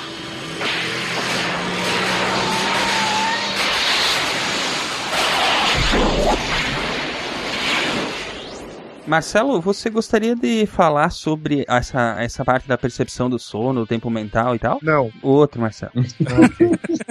Acho que é legal comentar, assim, já falar do que eu entendo mais, então, né? A gente trabalha, eh, trabalha muito com esse público que passou por situações de trauma, assim, e tem um fenômeno bem curioso que a gente chama de dissociação, né? Então a pessoa, ela, às vezes até com uma maneira de lidar com a situação, né? Ela dissocia, ou seja, ela perde um pouquinho o contato com a realidade. E isso afeta eh, a percepção temporal dela. Então ela, às vezes, percebe aquela situação como, sei lá, um assalto que ela tá sofrendo, ou um estupro, algo assim, como algo que demorou muito tempo. Assim, algo que ela ficou horas naquela função. Quando a gente vai fazer o tratamento depois, a gente descobre que ela ficou cinco minutos ali, né? Mas a percepção temporal dela é de que ela ficou algumas horas naquela, ou um sequestro, ou um assalto, algo assim, né? E, e isso também afeta muito a memória. A gente tava comentando de memória antes, né? Então essa memória, ela fica completamente deslocada, assim. Às vezes, uma coisa que até parece estranha, né? Mas quando a gente vai entrevistar pessoas que passaram por situações assim, elas dizem, ah, quando foi que isso aconteceu? Ah, eu me lembro bem. Acho que foi mais ou menos em 2007, 2008, né? Só que pra gente estar falando de um evento que é o mais traumático da vida da pessoa, ela não saber te dizer bem quando foi, parece estranho, né? A gente lembra, sei lá, quando o Brasil, denunciando a idade aí, eh, ganhou Tetra e, e as Torres Gêmeas, tem coisas que nem são tão relevantes pra nós, a gente lembra. E daí esses eventos, um assalto, um estupro, um assassinato, as pessoas têm dificuldade. É, o Marcelo, Marcelo, você fala isso de lembrar, lembrar momentos antigos, etc e tal. Pô, cara, eu sou professor de história, velho. Não, mas lembrar por, por estar lá. Ah, bom. Não, mas quem disse que eu não tava? Meu DeLorean tá encostado aqui, na minha tarde tá encostado aqui no, no- no- na minha garagem. E isso muda bastante, assim, né? A gente comentou antes também da, do, do valor adaptativo que isso tem, né? Da gente ter o nosso bullet time eh, interno, né? É o Matrix interno. externo, né? Que se vocês forem talvez lembrar de uma situação em que vocês estavam para bater o carro ou estavam para cair num lugar, eh, aquilo tem uma dilatação temporal, né? Tu tem mais chance de ter o teu tempo de reação ser mais rápido, porque tu tá percebendo o tempo como dilatado. Eu eu devo dizer que aconteceu, aconteceu isso comigo já, Marcelo. Eu tava, é, eu tava atravessando a rua. É, na faixa de pedestres, eu, eu tava, assim, tipo, eu não tava no meio da rua, mas eu tava já no começo da rua. E o cara ultrapassou o sinal vermelho, veio com tudo pra cima de mim. Mas eu olhei pro lado esquerdo, eu dei um pulo pra trás. E o cara tirou, assim, eu, ti- eu tirei tinta do carro, né, pra falar a verdade. Mas foi por um fio, assim. Mas, cara, foi, foi uma reação, tipo, tipo, pô, Na cabeça do professor Barbado foi assim: ele olhou, aí viu o carro vindo, aí ele teve tempo de tomar um cafezinho, virar, falou assim: acho que vou desviar. E aí, ah, tá bom, vai, vou dar um pulinho pra trás. Isso tudo aconteceu enquanto ele deu. Mas isso aconteceu mesmo, cara. Tipo, eu- deu tempo de eu olhar pro carro e deu tempo. Pula pra trás, pum, pulei pra trás. E, e, tipo, e- e realmente, você sente isso, você sente essa. Agora, você imagina assim, pô, um cara gordo que nem eu, atravessando a rua, dar aquele pulo daquele jeito tão rápido assim, eu falei, caralho, eu, eu sou rápido assim? Aco- Aconteceu comigo, na faixa destra, uma moto passando um ônibus que tinha parado, e daí ele veio pra cima de mim. Eu vi em câmera lenta, mas não tive tempo de reação. A moto acabou batendo meio de lado, assim, contra a minha pessoa. O motoqueiro se machucou e eu fiquei bem. e é uma história real, assim, o cara caiu, se ralou todo. O pior é quando você tá no bullet time, mas seus músculos não obedecem. Então você só fica se torturando ali. Vai bater, vai bater, vai bater, bateu. O pior é quando o único músculo que obedece é o esfíncter. O primeiro, na verdade, acho que é. O- isso aconteceu comigo uma vez, criança andando de bicicleta, eu vi que eu ia cair e eu lembro claramente que eu tive tempo de pensar na frase: que merda, eu vou cair e vou me machucar. E blá, caí. Assim. mas, mas eu não tinha o que fazer, não tinha o que fazer. Dito e feito, né? É, mas então tem, isso tem um valor adaptativo, né? Porque a gente tem mais chance de sobrevivência, né? E fisiologicamente falando, isso tem a ver com os hormônios, Marcelo? Tem a ver com, sei lá, você receber uma descarga de adrenalina? Na minha cabeça sempre teve a ver com isso. Ou simplesmente é um fator psicológico ali de você conseguir dilatar o seu tempo. Você sabe isso? É, assim, a, a princípio sim, né? O que a gente, a gente, na verdade, trata como um fenômeno psicológico e, e neurológico como distintos para fins pra gente estudar, né? E para eu ter um emprego como psicólogo, tem que fazer medicina.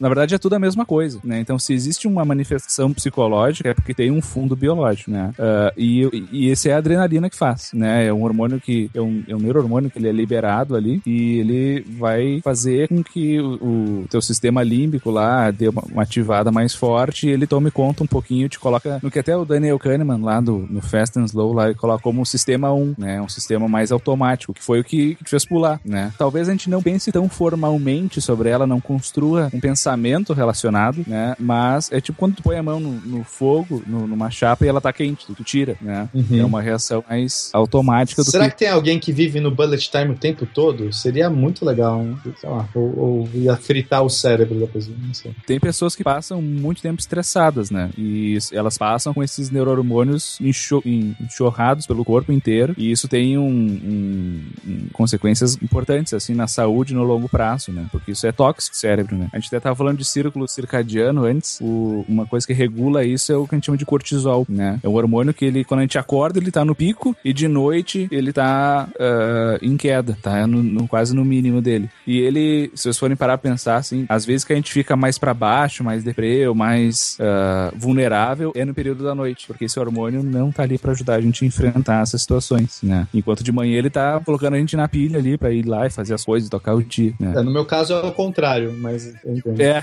isso, é. mas é isso que eu disse antes, que deve estar regulado pra ti em outro horário. Não, né? com certeza. O sol nasceu, eu- o meu hormônio caiu. É, tá- é, é, só nasceu, o cortisol já era, cara. É, é assim que funciona. É, até porque eu, eu- pelo que eu me lembro, ele não tem, ele não é necessariamente regulado por incidência solar, assim. Ele, eu acho que ele é, um- é uma regulação interna mesmo. Ah, mas então, assim, o- a gente dilata o tempo quando necessário. Infelizmente, não é quando a gente quer, né? É um processo involuntário, né? Senão, o Tsuguacha aí a gente já tá dilatando em outros momentos. Não, mas eu acho que tem umas dicas que você pode tentar fazer o tempo passar mais devagar ou mais rápido. Principalmente se você tá numa viagem, numa fazendo uma coisa super legal e você quer lembrar depois disso, e tipo, com várias, vários detalhes, porque quanto mais detalhes, mais parece que durou mais tempo, né? Então, na hora que você estiver fazendo esse negócio, tente lembrar todos os detalhes. Ah, como que era a cor disso, daquilo. Tente exatamente lembrar to tudo que você estava vivendo aquilo, porque daí depois, você, quando você for lembrar, você vai lembrar que foi, tipo, durou bastante tempo isso. É porque quanto mais detalhes e mais percepções você assimila, mais as, as memórias ficam é, dilatadas, por assim dizer, né? Que você, você tem muita coisa pra te ajudar a trazer de volta aquela lembrança. Lembram do SciCast sobre memória? Você faz mais associações, né? Exatamente. E também quando você tá na sexta-feira, três horas da tarde, o tempo não passa nunca, se você ficar fazendo nada, vai demorar mais tempo pra fazer. Mas o problema é que nunca tem nada pra fazer. Eu conto, eu conto os segundos do relógio passando, pô. Não tem SciCast pra editar, já terminei, já tá publicado. Só vou mexer de novo na segunda. Não tem o que fazer mais. Eu não posso começar a beber, beber às três da tarde, não tem como. Ainda bem que existe Facebook, né? Hoje em dia aí você pode ficar lá arrumando treta e tal. Treta é um negócio que ajuda a passar para caralho o tempo.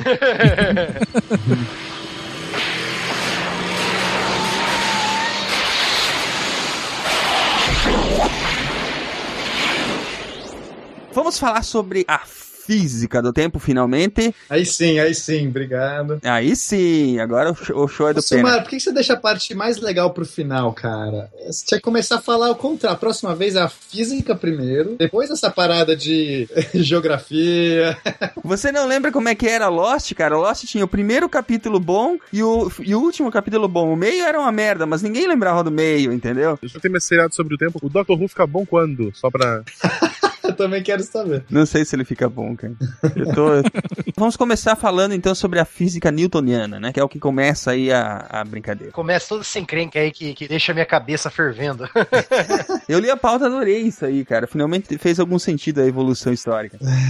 Bom, para física, né, quando surgiu a física, a física surge ali, né, junto com os primeiros é, cientistas. Quer dizer, a física surgiu já há muito tempo, mas a gente começou a formalizar a física é, e aí era necessário, era necessário você conseguir rastrear o tempo, porque você tinha que saber no momento que você quer calcular velocidades, que você quer calcular, posições que variam no tempo, você tem que rastrear o tempo e era necessário então você dar uma variável para isso. Para Newton, o que, que ele acreditava? Ele acreditava que o tempo ele era absoluto. Em todo o universo, se passou um segundo aqui para mim, passou um segundo em Júpiter, passou um segundo numa galáxia distante, não tinha nenhum motivo dele achar diferente, porque na nossa experiência diária, as pessoas concordavam, né? Se você colocava uma ampulheta aqui e uma ampulheta longe, as duas ampulhetas, se elas tivessem as mesmas propriedades, iriam cair da mesma forma. A- a- a- os objetos eles se propagavam em velocidades semelhantes, não importa onde você estivesse da Terra e pro- provavelmente do universo. Então era natural a gente pensar assim como, como Newton que o tempo fosse absoluto. Mas o Newton já tinha a ideia de que o espaço não era absoluto, porque ele percebia que para observadores que, eh, que estivessem viajando a velocidades diferentes, o espaço poderia se comportar de maneira diferente. Então, você está medindo. é, eu sou um observador que estou, sei lá, voando, é, viajando num avião, né? E estou vendo uma. passando por mim um passarinho. Pode ser? Nossa, acho que o passarinho tem que ser muito rápido, mas ok. Um super passarinho passando pela janela do avião. Super passarinho é boa. Super passarinho está passando por mim voando e eu meço e falo assim: nossa, esse passarinho está voando a 10 km por hora. Porque, na minha medida, ele está passando por mim a 10 km por hora. Mas, para um observador da Terra, ele vai medir o passarinho voando a, sei lá, 200 km por hora. E o avião estaria voando a 190 km por hora. Então, ele percebeu que, a, a- embora o tempo para ele fosse absoluto, a hora fosse a mesma, os espaços poderiam variar, portanto, as velocidades seriam relativas. Isso foi lindo, na verdade verdade, quem trouxe essa ideia não foi Newton, já veio de Galileu, mas Newton realmente ele formalizou isso na, na sua teoria, ele conseguiu dar uma explicação, uma, uma, uma colocou uma egrégora bem, bem forte por cima disso e, e- e a partir de então a física deu saltos, saltos incríveis. O problema disso é que até a época de Newton hum, a gente não tinha nenhum efeito que, que entrasse em desacordo com essa ideia, porque o tempo parecia realmente absoluto. Mas para a relatividade era importante, é, quando Einstein concebeu a relatividade, é, que ele usou de inspiração o eletromagnetismo, ele usou de inspiração é, algumas transformadas de é, algumas contas, inclusive do, do Henri Poincaré. Princípio da equivalência, né? Essa brincadeira toda que o Einstein estava querendo fazer com a física, era a intenção dele essa unificação ou, ou isso foi um- uma coisa derivativa do pensamento dele? É, o- é- é difícil falar por Einstein, né? Eu não- eu não vou É, sim, óbvio, né? Mas o que a gente sabe de Einstein é que ele tinha, ele era atormentado por alguns sonhos, por algumas visões, por experimentos mentais. E é, em específico, ele sonhava com. é, ele tinha um sonho recorrente que era ele voando junto com um raio de luz. Ele viu o raio de luz acompanhando ele. E ele disse que muitas das, das, das ideias dele começaram a surgir por causa disso. Ele pensou assim: seria possível eu observar um raio de luz parado, mas no momento que o raio de luz está parado, deixaria de ser um raio de luz. E aí, dessa, dessa construção que ele teve, inspirado também né, por, por outras coisas que ele estava observando, então o eletromagnetismo vai ter uma importância muito grande, porque o eletromagnetismo vai, vai, vai dar uma equação que é, é uma equação que você, você é invariante por uma certa transformação e você tem uma velocidade que aparece. O que, que significa isso? Existe uma velocidade que deveria ser absoluta, uma velocidade que independe do referencial. Claro que, é, sabe, a resposta às vezes estava ali na cara de qualquer um, mas ninguém ter, ninguém ousaria dizer isso. Hoje, é- hoje é cômodo pra gente falar, porque a gente já está vendo né, uma posição retroativa, a gente consegue olhar o que aconteceu. Mas na, na época, você ter esse salto, por isso que assim, a agilidade de Einstein não é necessariamente ele ter feito a conta. O Poincaré já tinha feito a conta, o Lorentz já tinha feito a conta. Existia um negócio chamado transformadas de Lorentz, que era a habilidade de você conseguir. O Lorentz ele tinha feito as transformadas para poder justificar a existência do éter. Olha que interessante, porque as experiências que se faziam, teve uma especial que é a experiência de Michelson Morley, que você tentava comprovar a existência do éter. Para eles, a luz era uma onda e se propagava então no meio. Qual meio era? Era o éter. O éter era o meio que permeava tudo. A gente já falou isso bastante no SciCast de luz, então quem quiser voltar lá vai estar uma explicação completa. Excelente programa. Vou passar brevemente aqui para não ficar me repetindo também. Mas o que importa é que o Lorentz acaba fazendo as transformadas de Einstein para antes de Einstein mesmo para poder justificar a existência do éter. Ele dizia que o espaço, que a, a- a- o braço do interferômetro do equipamento deveria se contrair na, no vento do éter de tal maneira que a luz sempre percorreria as distâncias iguais. Quer dizer, quando ele coloca isso, ele está forçando tão forte a física, que é, né, por isso que às vezes eu comparo, a gente tem que ter cuidado quando faz ciência para não cair nessas questões, não deixar a gente se influenciar pelo nosso próprio trabalho. Então, o cara queria tanto ver o éter ali que ele fez acontecer o éter. Tipo, ele vai, né, dar um nó. Só que o Einstein já partiu de um outro pressuposto. Ele falou assim: não, não, peraí, gente, talvez se a luz seja, se, mo- se mova de maneira absoluta, a velocidade da luz seja a mesma para qualquer referencial, então o tempo deixa de ser absoluto. E aí eu não preciso mais do éter, jogue fora o éter, porque essa construção ela, ela não precisa. Então a resposta mais simples é sem o éter. E, e isso é o princípio da navalha de Oca, que é quando você é deparado por várias explicações, a mais simples tende a ser a melhor, a mesma verdadeira. Você te- tende a querer explorar melhor a mais simples. Acho que vocês falam isso bastante na, no SciCast sobre método científico, não é? Isso, é, método de pensamento científico. Então, no momento que você. Imagina, você tem o éter, que é uma, uma, uma construção praticamente filosófica, porque ninguém conseguia detectar a existência do éter. E, e- mas era tão certo que ele devia existir, porque senão, como a luz se propaga, de repente Einstein falou assim: pera, talvez a explicação mais simples, gente, é que a luz se propague na mesma velocidade e a gente não precisa mais do éter. E ela, e ela talvez seja essa onda eletromagnética que a gente está vendo na equação de Maxwell. Olha só, é, é, então para Einstein, né, para resumir toda essa, essa ideia, é, quando ele enuncia o princípio da equivalência dele, da teoria da, da relatividade, ele está dizendo então que o, o a luz ela vai ser a única coisa absoluta. Então to- a, a luz ela vai se mover a uma mesma velocidade para qualquer referencial. Então vamos voltar agora para o meu exemplo do passarinho. Troca por um raio de luz. Então eu estou voando no meu avião lá no espaço. Eu vejo passar um raio de luz por mim e eu meço a velocidade dele tá dando 300 mil quilômetros por segundo. E aí o observador da Terra tá vendo o avião lá em cima voando a 200 km por hora e ele vai ver o raio de luz passar os mesmos 300 km por segundo. Isso é absolutamente não intuitivo, porque não tem essa combinação de velocidades como a gente via lá de Galileu e tudo mais. Mas como você então pode justificar a física tendo é, é, é, coisas que aparentemente são, são contraditórias? Porque o avião tá voando 200 km, mas a luz passa a mesma velocidade, mas para o observador do avião ela também tem a mesma velocidade, só se a gente mudar o tempo. Então o tempo agora começa a se contrair e dilatar dependendo da velocidade que do, tanto do observador ou do, do observado. É que o Einstein fala que o tempo seria a quarta dimensão, né? Isso, a gente- ele equaciona perfeito. É, o- Qual é, o que, que a gente tem que entender do tempo? O Einstein ele vai parar de tratar o tempo como sendo uma dimensão diferente, né? Porque a, a gente vive na- nas quatro dimensões, são três, é, três espaciais e uma temporal.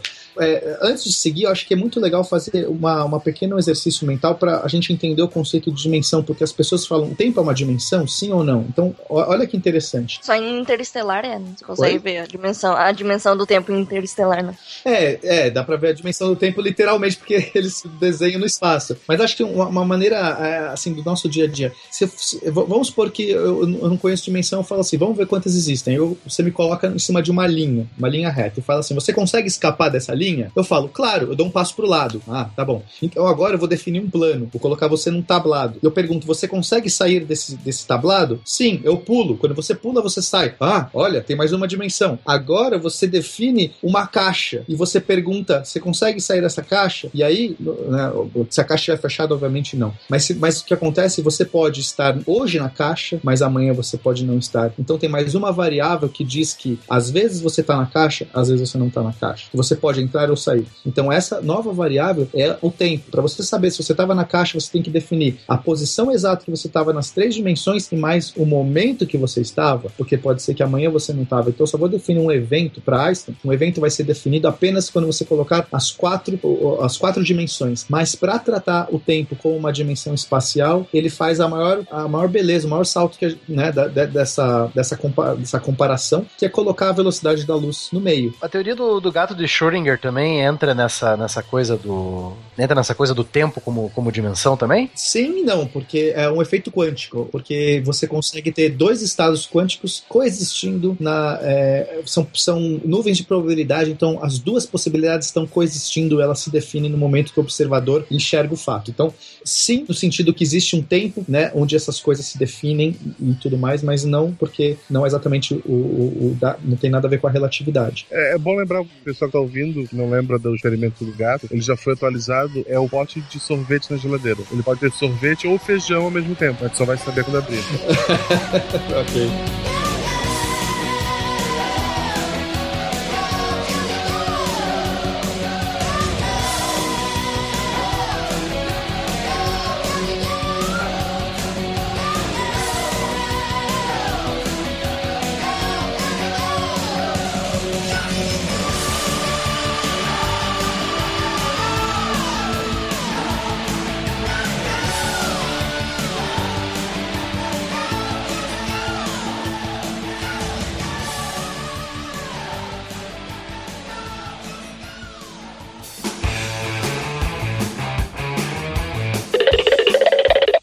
Sabia que os mamíferos com o menor tempo de gestação são o rato, com 19 dias, o coelho com 30 dias e o esquilo com 44 dias? Os com maior tempo de gestação são a anta, com 390 dias, o rinoceronte com 560 dias e o elefante indiano com 624 dias. Eu sou a Maria e este é o maravilhoso mundo em que você vive. Wow.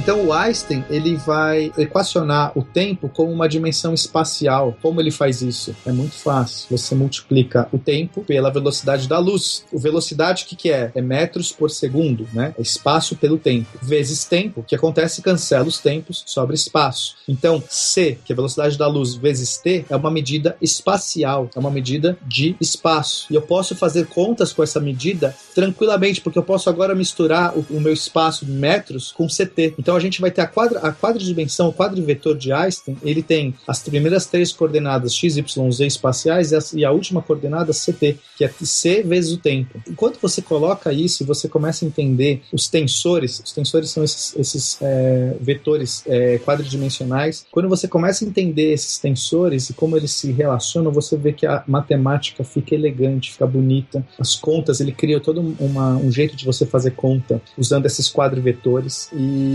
e então, para relatividade, a gente vai começar a tratar como o tempo como uma, uma, uma mais uma dimensão espacial. Só que por que a velocidade da luz? Da onde está a beleza da velocidade da luz? A velocidade da luz é o que dá a métrica do próprio tempo, justamente por ser a velocidade da luz, a luz ser o ente que é absoluto. Né? Então joga fora aquele tempo absoluto. Então agora, um segundo aqui na Terra talvez seja diferente de um segundo de Júpiter, talvez seja diferente de um segundo perto do buraco negro. Vai ser com certeza diferente. É, dez anos depois que o Einstein anuncia a relatividade especial, ele anuncia, ele faz a relatividade geral, na qual ele coloca a gravidade, ele coloca a gravidade na parada, porque antes a gente só tinha as relações de velocidade, coisas rápidas, elas vão sofrer dilatação temporal e, e só que agora o Einstein vai colocar a gravidade nisso também. E a gravidade, ela vai se comportar como uma deformação do espaço-tempo. E espaço-tempo é essa quadridimensionalidade, esses quatro vetores. Ele vai deformar, então os corpos massivos, eles alteram as curvas do espaço. Se tivesse um grid, então é, o pessoal sempre usa essa analogia de você pegar uma cama e colocar, ou um lençol, colocar um, um objeto pesado no meio. Você percebe que vai formar o quê? Uma deformação. A, a superfície da cama, do colchão, como sendo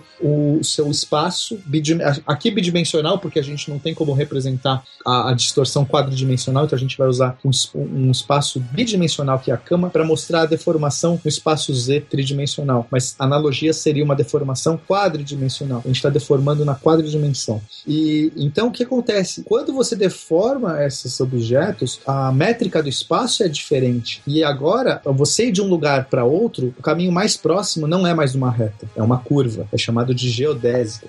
Então, a cabeça das pessoas começa a, dar, começa a explodir nessa época, porque, porra, né, uma das coisas mais óbvias, de, desde é, é, matemática euclidiana, Galileu, que é, sei lá, o, o, espaço mais curto entre dois pontos é uma reta, não é mais uma reta, por conta dessa deformação que a gravidade vai fazer no tempo, no espaço-tempo. Então, se tem uma deformação espacial, também tem uma deformação temporal. A gente viu, por exemplo, no filme Interestelar, que quando eles se aproximavam do buraco negro, o tempo passava mais devagar. Então, ob observadores que estão próximos do buraco negro vão ter o seu tempo interno passando mais devagar do que observadores que estão longe de um poço gravitacional. Isso acontece na Terra. Os satélites que estão voando longe da Terra vão ter um tempo, é, o tempo vai passar mais, mais rápido, né? Do nosso ponto de vista, o tempo deles vai passar mais rápido do que o nosso. É, então, esses, essas diferenças de tempo foram percebidas na prática, de verdade. Os cientistas começaram a notar os efeitos relativísticos. Então, assim, nossa época moderna, nosso mundo, do, a partir do século XX, só começou a poder perceber esses efeitos relativísticos. E foi muito graças ao, ao, ao Einstein, que ele não tinha percebido esses efeitos quando criou a teoria. Né? Isso é uma coisa que eu, que eu acho muito venerável. Você poder explicar um fenômeno que você já observou é, é interessante você conseguir teorizar. Agora, você explicar um fenômeno que você ainda não observou ainda é mais difícil. Então, demorou muito tempo para que as pessoas conseguissem fazer é, é, comprovações científicas. O Einstein mesmo não ganhou o prêmio Nobel pela relatividade, que é de longe o trabalho mais popular, mais conhecido, mais inovador dele, né? Porque a cabeça da galera na época não tinha, não estava ali, não conseguiria perceber esses efeitos relativistas, a gente não tinha nem testes ainda para perceber.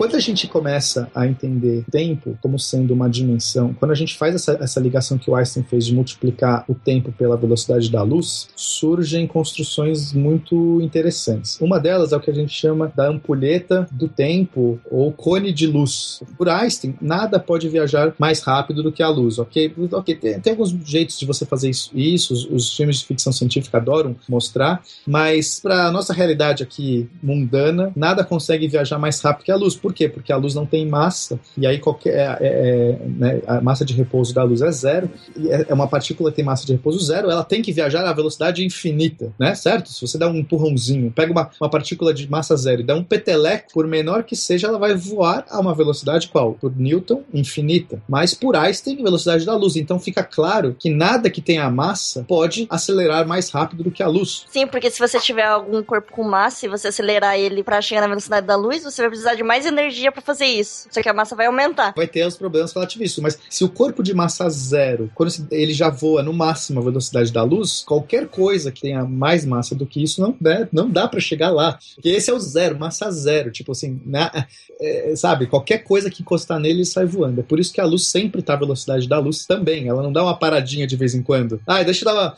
Chegar aqui, já cansei, dá, dá uma aguinha. Não, ela tá sempre à velocidade da luz. Mas enfim, então o que acontece? Se a gente pegar nesse momento que eu tô falando agora, eu vou dar um estalo, sei lá, pum, marquei. Todo o meu futuro, qualquer coisa que pode interagir comigo, no meu futuro, pro resto da minha vida, está a uma certa distância de mim. Como assim, pena? Poxa, se nada pode viajar mais rápido que a luz, daqui um segundo, qualquer coisa que esteja mais longe do que a, a luz conseguiria percorrer em um segundo, nunca poderia interagir comigo. Mesmo que ele saísse voando, porque é o mais rápido. Sabe, imagina que alguém dá um tiro, alguém vai dar um tiro em mim. O cara, o cara se posicionou lá longe, pegou uma espingarda e falou: atirei. A bala vai levar um tempo para chegar até mim. E esse tempo, no máximo, essa bala no máximo poderia viajar à velocidade da luz. A melhor bala do mundo vai no máximo viajar à velocidade da luz. Então eu posso pensar que todo o meu futuro, to- todo o espaço que pode é, se conectar, interagir comigo, ele está associado a um cone. Esse cone se propaga da- de mim, ele é- o, o centro dele sou eu, e ele vai se distanciando à velocidade da luz no tempo. Então, no primeiro segundo, esse cone tem qual o tamanho desse cone? Esse,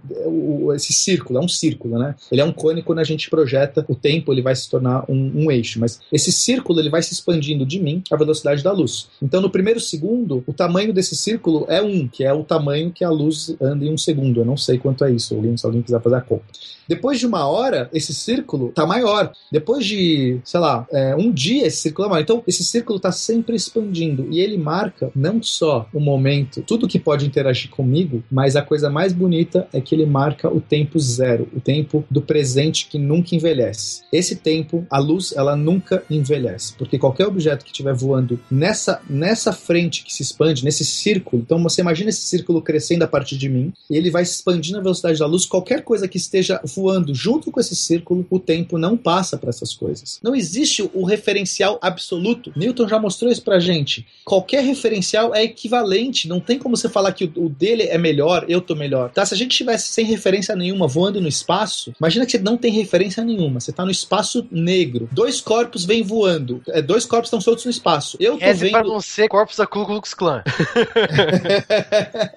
então, eu tô lá voando no espaço, eu vejo alguém se aproximando de mim muito rápido. Quem tá voando na direção de quem? O cara tá vindo na minha direção ou eu tô indo na direção dele? Quem tá voando? Quem tá, quem tá rápido? Tanto faz, ninguém sabe, você não tem como referenciar quem que tá se movendo. Então, os dois referenciais são equivalentes. Pra mim, é o cara que tá indo na minha direção. Pra ele, sou eu que tô indo na direção dele. Então, a teoria da relatividade diz o seguinte: corpos que estão mais rápidos, o tempo é dilatado. Então, no meu referencial, o cara tá voando, ele, o tempo tá passando mais devagar. Mas o referencial dele, eu tô voando, eu, o tempo tá passando mais devagar. E a pergunta é: qual tempo tá passando realmente mais devagar? Porque como é que os dois tempos, as duas pessoas não podem estar envelhecendo mais lento simultaneamente? Só pode as duas estarem envelhecendo mais lento se uma tiver não envelhecendo mais lento. Só, só tem sentido você falar de lentidão quando você tem um referencial. Estão entendendo? Quem é a pessoa que realmente está envelhecendo mais devagar? E aí, a resposta disso é simples. Você só pode saber quem envelheceu mais devagar quando você encontra a pessoa nas quadridimensões, nos quatro, nos quatro coordenadas, que é o que o Einstein chama de simultaneidade. Eu só posso saber quando eu encontrar com aquela pessoa encostar nela de novo, tá no mesmo espaço que ela, no mesmo tempo. Eu- não basta estar no mesmo espaço, mas eu tenho que estar no mesmo espaço e tempo. Eu tenho que estar na simultânea, no mesmo momento que aquela pessoa. E quando eu encontrar com ela e dar as mãos para ela e cumprimentar, eu vou saber quem tá indo mais devagar? Quem realmente envelheceu mais devagar? O Interestelar, ele tem uma, uma jogada a mais porque a- as variações têm a ver com a gravidade. O efeito relativístico não é só da velocidade, sim da gravidade. E da gravidade é fácil a resposta. Quem está no campo gravitacional maior envelhece mais devagar. Por quê? Porque você pode pensar como a gravidade como sendo uma aceleração contínua do espaço-tempo. Quando a gente começa a pensar nisso, a resposta de como você consegue vo- voltar no tempo está claro. Como é que você vai pro passado, Guaxinim? Eu instalo um capacitor de fluxo, Baquinho. Poxa, eu esperava mais de você, Guaxinim. Se você andar a velocidade da luz, você tá, tá congelado no tempo. Para você andar pro, pro passado, basta você ir mais rápido que a luz. Você vai começar a andar o, o, o o retrógrado no tempo. A seta do tempo vai andar contrária. Você vai passar do nó 1 pro 0, pro menos 1, pro menos 2. Então, gente, a máquina do tempo é muito fácil de fazer depois de Einstein. Basta andar mais rápido que a luz.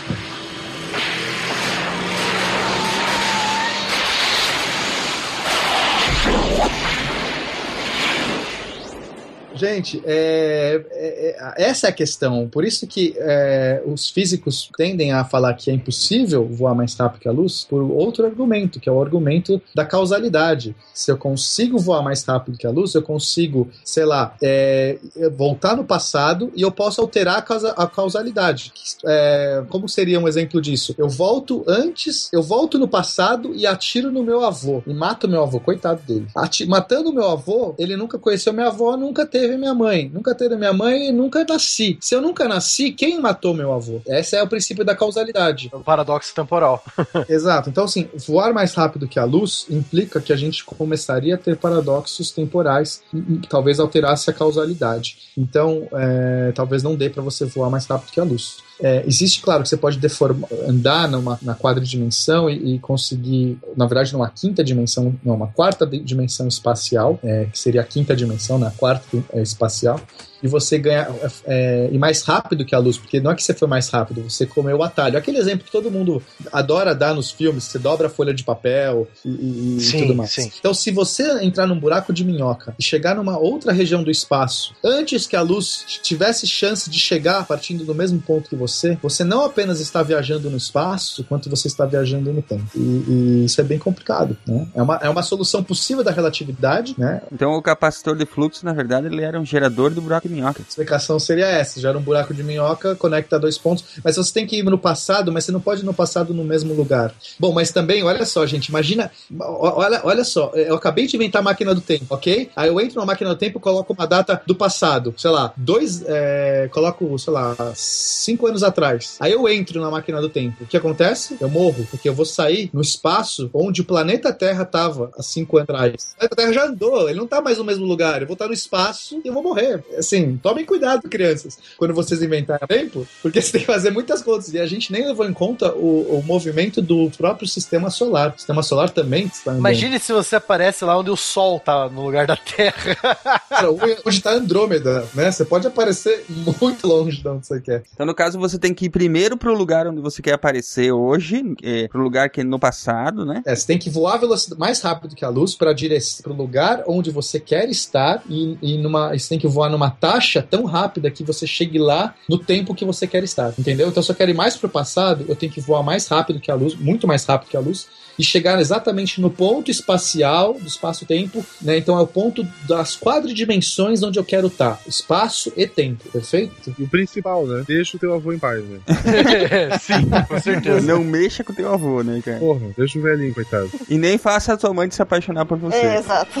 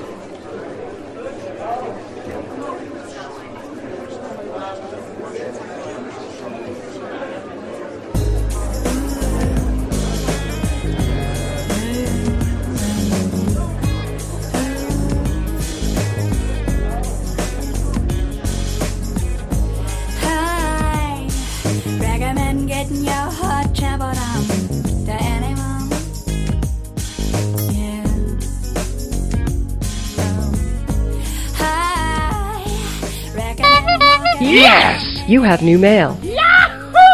Sejam bem-vindos, amigos do Pausa Moral de Recados do SciCast, sessão em que recebemos seus recados, e-mails, comentários e todo tipo de feedback, além de fantasmas. Eu sou Marcelo Guaxinim. E eu sou a Jujuba. Ô, ô Guaxa, que papo é esse de fantasma, cara? Do que, que você tá falando? Essa quinta-feira estreou o filme Atividade Paranormal. Eu, por incrível que pareça, sou fã da série, com a minha esposa, a gente viu todos, todos mesmo, a maioria deles no cinema. e eu vou ver de novo. Ah, nossa, eu sou muito medrosa, cara. Eu acho engraçado, por não acreditar que eles existem, eu começo a rir. Apesar de que tem cenas que realmente dão sustos, né? Assim, quando pega de surpresa e tal, acontece uma, uma loucura. Eu acho bem legal. Não, É, você tá todo mundo devia ao cinema assistir isso. Inclusive, dizem que uma fita perdida do SciCast foi encontrada lá pelo Andrei. Vocês deviam conferir isso também. sei. Aque- É, aquela... não, mas aquilo é fake, com certeza é fake. Tá lá no mundo freak, é fake. Sei, sei. É, eu, eu, eu acho que é mentira isso aí, hein? Acho que são boatos. E, Quero Juba, ver. antes da gente ler nossos recados, Sim. vamos deixar aqui os agradecimentos aos patronos do mês de setembro. Sim, patrono, muitos patronos, gente, obrigada. Então, um forte abraço para Adalto Furlanete Severino da Silva. Você deixou mais difícil pra mim, né? Alan Wunsch. Não sei como fala o seu nome, Alan. Mas é bonito, tem trema É e alemão. várias consoantes. Alessandro Ramos dos Santos. Alexandre, sem sobrenome. Só, só Alexandre. Isso. Alísio Menezes. A gente podia inventar uns nomes, né? Pra quem não tem Não, é sobrenome. maldade, maldade. Ele é Alexandre Guaxinim, ele pode ser meu irmão. Sei. Tá. O meu irmão se chama Alexandre, por sinal. Ah, olha Mas só. acho que não é ele. Acho que não é ele. Acho que não. Ah, Anderson Honório de Brito Pontes. André Andrade. André Didi Paulino. André, ex sem sobrenome. Ah, Luiz V- V- Vaslavic E. Agora o maior nome, meu Deus. Nossa. André Fernandes. Anilton Tadeu Borges de Oliveira Júnior. Antônio Carlos da Graça Mota Durão de Souza. Esse cara é. Ó. É, eu não- não mexo com ele. É. Arthur Lage de Oliveira. Augustus Ramos. Bernardo, outro sem sobrenome. Sem sobrenome. Blenda Furtado. Blenda, que fez, já desenhou duas vezes a Malu. Ah, eu vi aquele Muito desenho. obrigado, Blenda. Blenda, muito lindo, Ela- Blenda. Faz uma jujuba. Não, eu sou fã, sou fã dela. Para de pedir. Caio Ramos, É, Carlos Gonçalves de Moura. Cássio Santana. Celito Felipeto. Olha que nome lindo. Pô, legal. Daniel Alexandre Moreira. Daniel Amaro. Daniel da. Não. Daniel de Arruda. Daniel Lima. Daniel Medina Hardóin de Souza. Ó, esse cara, será que ele é parente do Medina? Ele, ele é parente de alguns Medinas, não sei se estou sofista. Não, mas é que agora é o Medina da moda, pô. Ok, Bom. deve ser. Daniel Scopel. Que bom que vários Daniels. David Castro da Silva.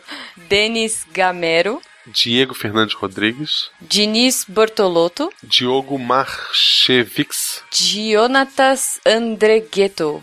Douglas Jandosa. Eduardo Torres de Albuquerque. Emílio, só Emílio. Emílio. Evandro Lopes. Everton Bortolini. Everton Pinheiro. Fabian, só Fabian. Sem sobrenome. Fabrício Vaz. Olha só. Jedi, né? Jedi. Felipe Fiorito Mancini. Felipe Santos. Fernando Araújo dos Santos. Fernando Carletti. Fernando Malta, outro conhecido nosso. Opa. Fernando Pérez Tavares. Felipe, só. Sem sobrenome. Felipe Halp. Esse tem sobrenome e é Bonito. com I, o outro era com E. É, Felipe. Francisco, Francisco Miller. Franklin Marques de Oliveira. Gabriel D. De Arroda. Gabriel Tulli. Genício Zanetti. Giovanni Fedalto. Everton Souza Ribeiro. Igor Alcântara. O grande Igor também já gravou com a Opa. gente. Inaldo Nascimento Magalhães também já gravou com a gente. Ó, Inoue. Pô, Inui. não Ah, tem sobrenome. Eu espero que seja fã do Bleach e seja só um apelido, porque a Inui é especial. É. Isaías Gonçalves de Oliveira. Jairo Ubirajara Cunha dos Santos. Jaísa, Jaísa Pires Marinho. Jefferson Leão. João Olavo Paião de Vasconcelos. Josair Gonçalves Júnior. José Abel Medonça Paixão. José Antônio de Oliveira de Freitas. José Luiz Tafarel. Ó. Josi Mantoan Rocha. Josi, a gente leu seu e-mail. Que legal. A gente leu, é do.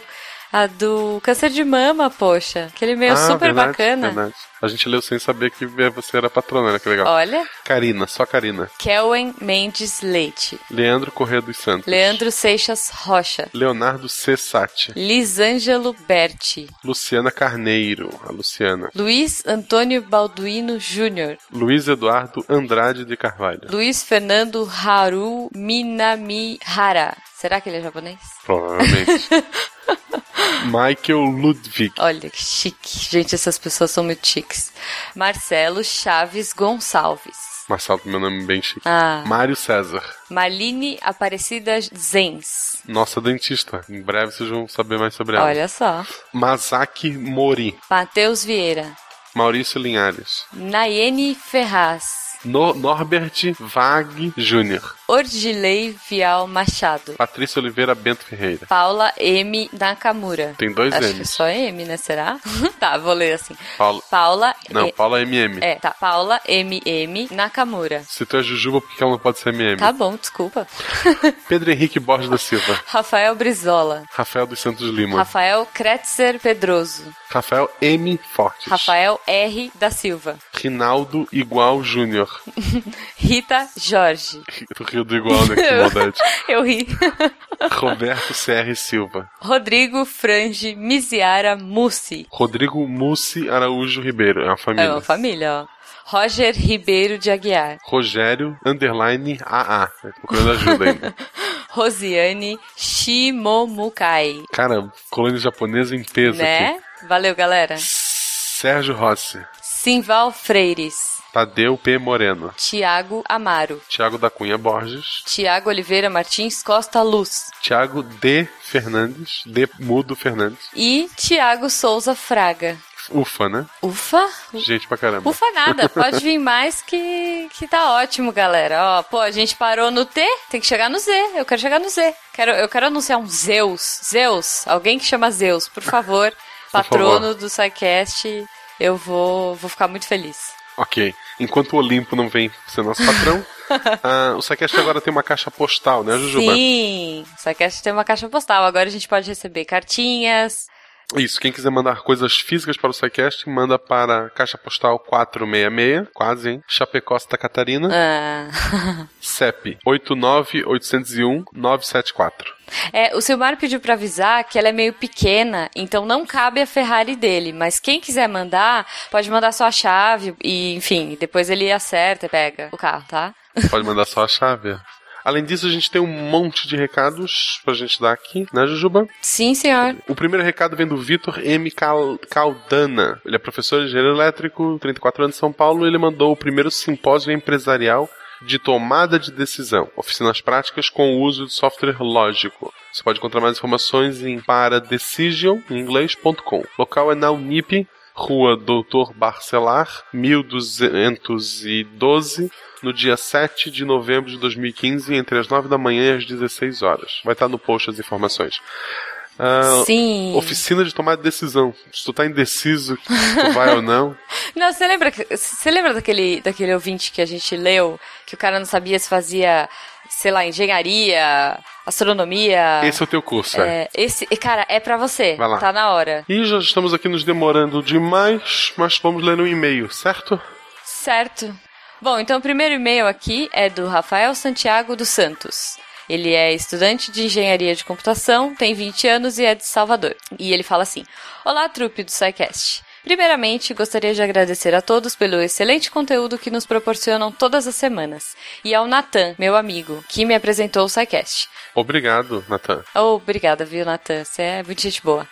Gosto muito de todos vocês. É a primeira vez que escrevo para um podcast e me sinto como uma criança que escreve uma carta para o Papai Noel, sendo meu presente de Natal a leitura deste e-mail. Desde que comecei a ouvir o SciCast, cerca de três meses atrás, quis escrever um e-mail para vocês. Porém, não conseguia pensar muito no conteúdo. Assim, gostaria de compartilhar com vocês uma experiência que tive nesse final de semana. Ah, você me deu o mais difícil pra ler, né? Agora, ó que beleza. Vamos lá. Treinar meu English. Man is a slow, sloppy and brilliant thinker. Computers are fast, accurate and stupid. Este é o dito. eu, vou, eu, vou, eu, vou, eu vou tentar ler, quer ver? Man is a slow, sloppy and brilhante Tinker, Computers, Tá. Arifast, Accurate and Stupid. Ah, Entendeu por que, que tá você bom. que vai ler? Tá bom, vai, vamos lá. Mas eu também dou uma information aqui. Vamos ver. Ah, esse é o dito, entre aspas, original, ou pelo menos, até então, o mais antigo do qual se tem documentação acessível dentre várias versões da mesma frase. A frase é encontrada no artigo Problems to Have Problems, de John Pfeiffer, para Fortune, em outubro de 61. Aí ele colocou o link do artigo e a gente vai colocar aí no post também. É o último parágrafo da última página. Ah, navegando na internet, me deparei com a frase: Computers are incredibly fast, accurate and stupid. Humans are incredibly slow, inaccurate and brilliant. Together, they are powerful beyond imagination. Achei a frase interessante. Já conhecia a essência dela pelo discurso de professores da área de TI e tive, e tive o desejo de compartilhá-la nas redes sociais junto com o nome do autor. A questão é que a frase estava atribuída ao famoso Albert Einstein. Ah, eu achei que fosse a Clarice Lispector. É... Porém, a fonte não dizia quando e, e onde ele disse e ou escreveu isso. Científico que sou, fui procurar sobre e me deparei com um post curioso, escrito por Ben Shoemate, com o título Einstein, Einstein Never Said That. Ele Poxa, pôs o link aqui também. Eu tenho certeza que essa frase era da Clarice Lispector. A gente vai descobrir isso. É, eu, eu acho que sim, hein?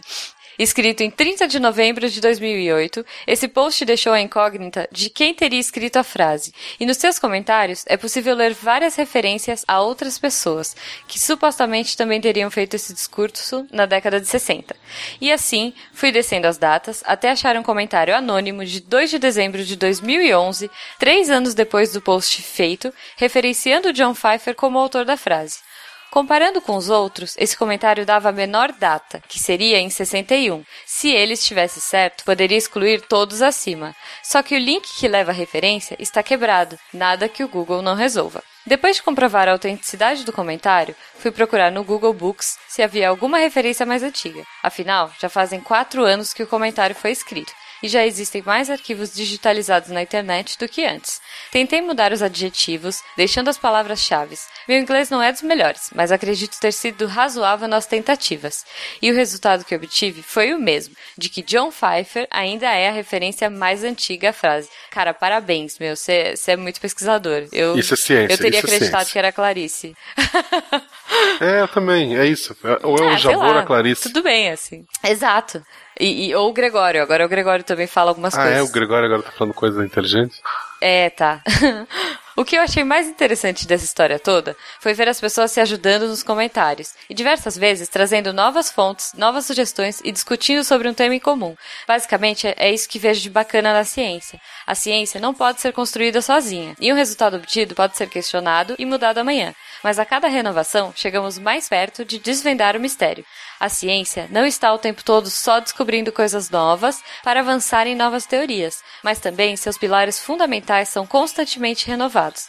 Claro que isso pode levar bastante tempo e esforço, mas cada passo estamos mais perto de nós. No meu caso, sei que minha investigação foi pífia. Ainda assim, a sensação de pesquisar, investigar, testar e retestar e, por fim, chegar a uma conclusão para o que quer que seja é insubstituível. E também é o que me move a querer ser um cientista. E mais uma vez, agradeço a todos vocês do SciCast por cada episódio que me faz querer mais e mais seguir com esse sonho. Science Work Bitches. Science Work Bits. Pô, muito É legal, perfeito. muito bom esse e-mail. Rafa, cara, é isso aí. Se você tá certo. Eu achei demais e parabéns. E obrigada pelo, pelo apoio aí. Isso, o ceticismo, o pensamento científico, ele não serve só pra descobrir cura de doença, ele serve pro teu dia a dia, pra te questionar, pra te resolver as coisas. Então, parabéns. Uhum. Então, acho que é isso, né, de e-mails por hoje. Acho que sim, né? Pessoal, então, um grande forte abraço a todos vocês e até semana que vem. Rumores dizem que a semana que vem tem festa, certo? Tem e tem bolo. Eu ouvi dizer que vai ter bolo. Então fica. Bolo, Galera, bolo, fica. é, fica Sério, que vai ter, bolo. O bolo não é mentira. É gente. isso aí. um beijão pra vocês, gente. Um abraço, beijão. Até, tchau, tchau. You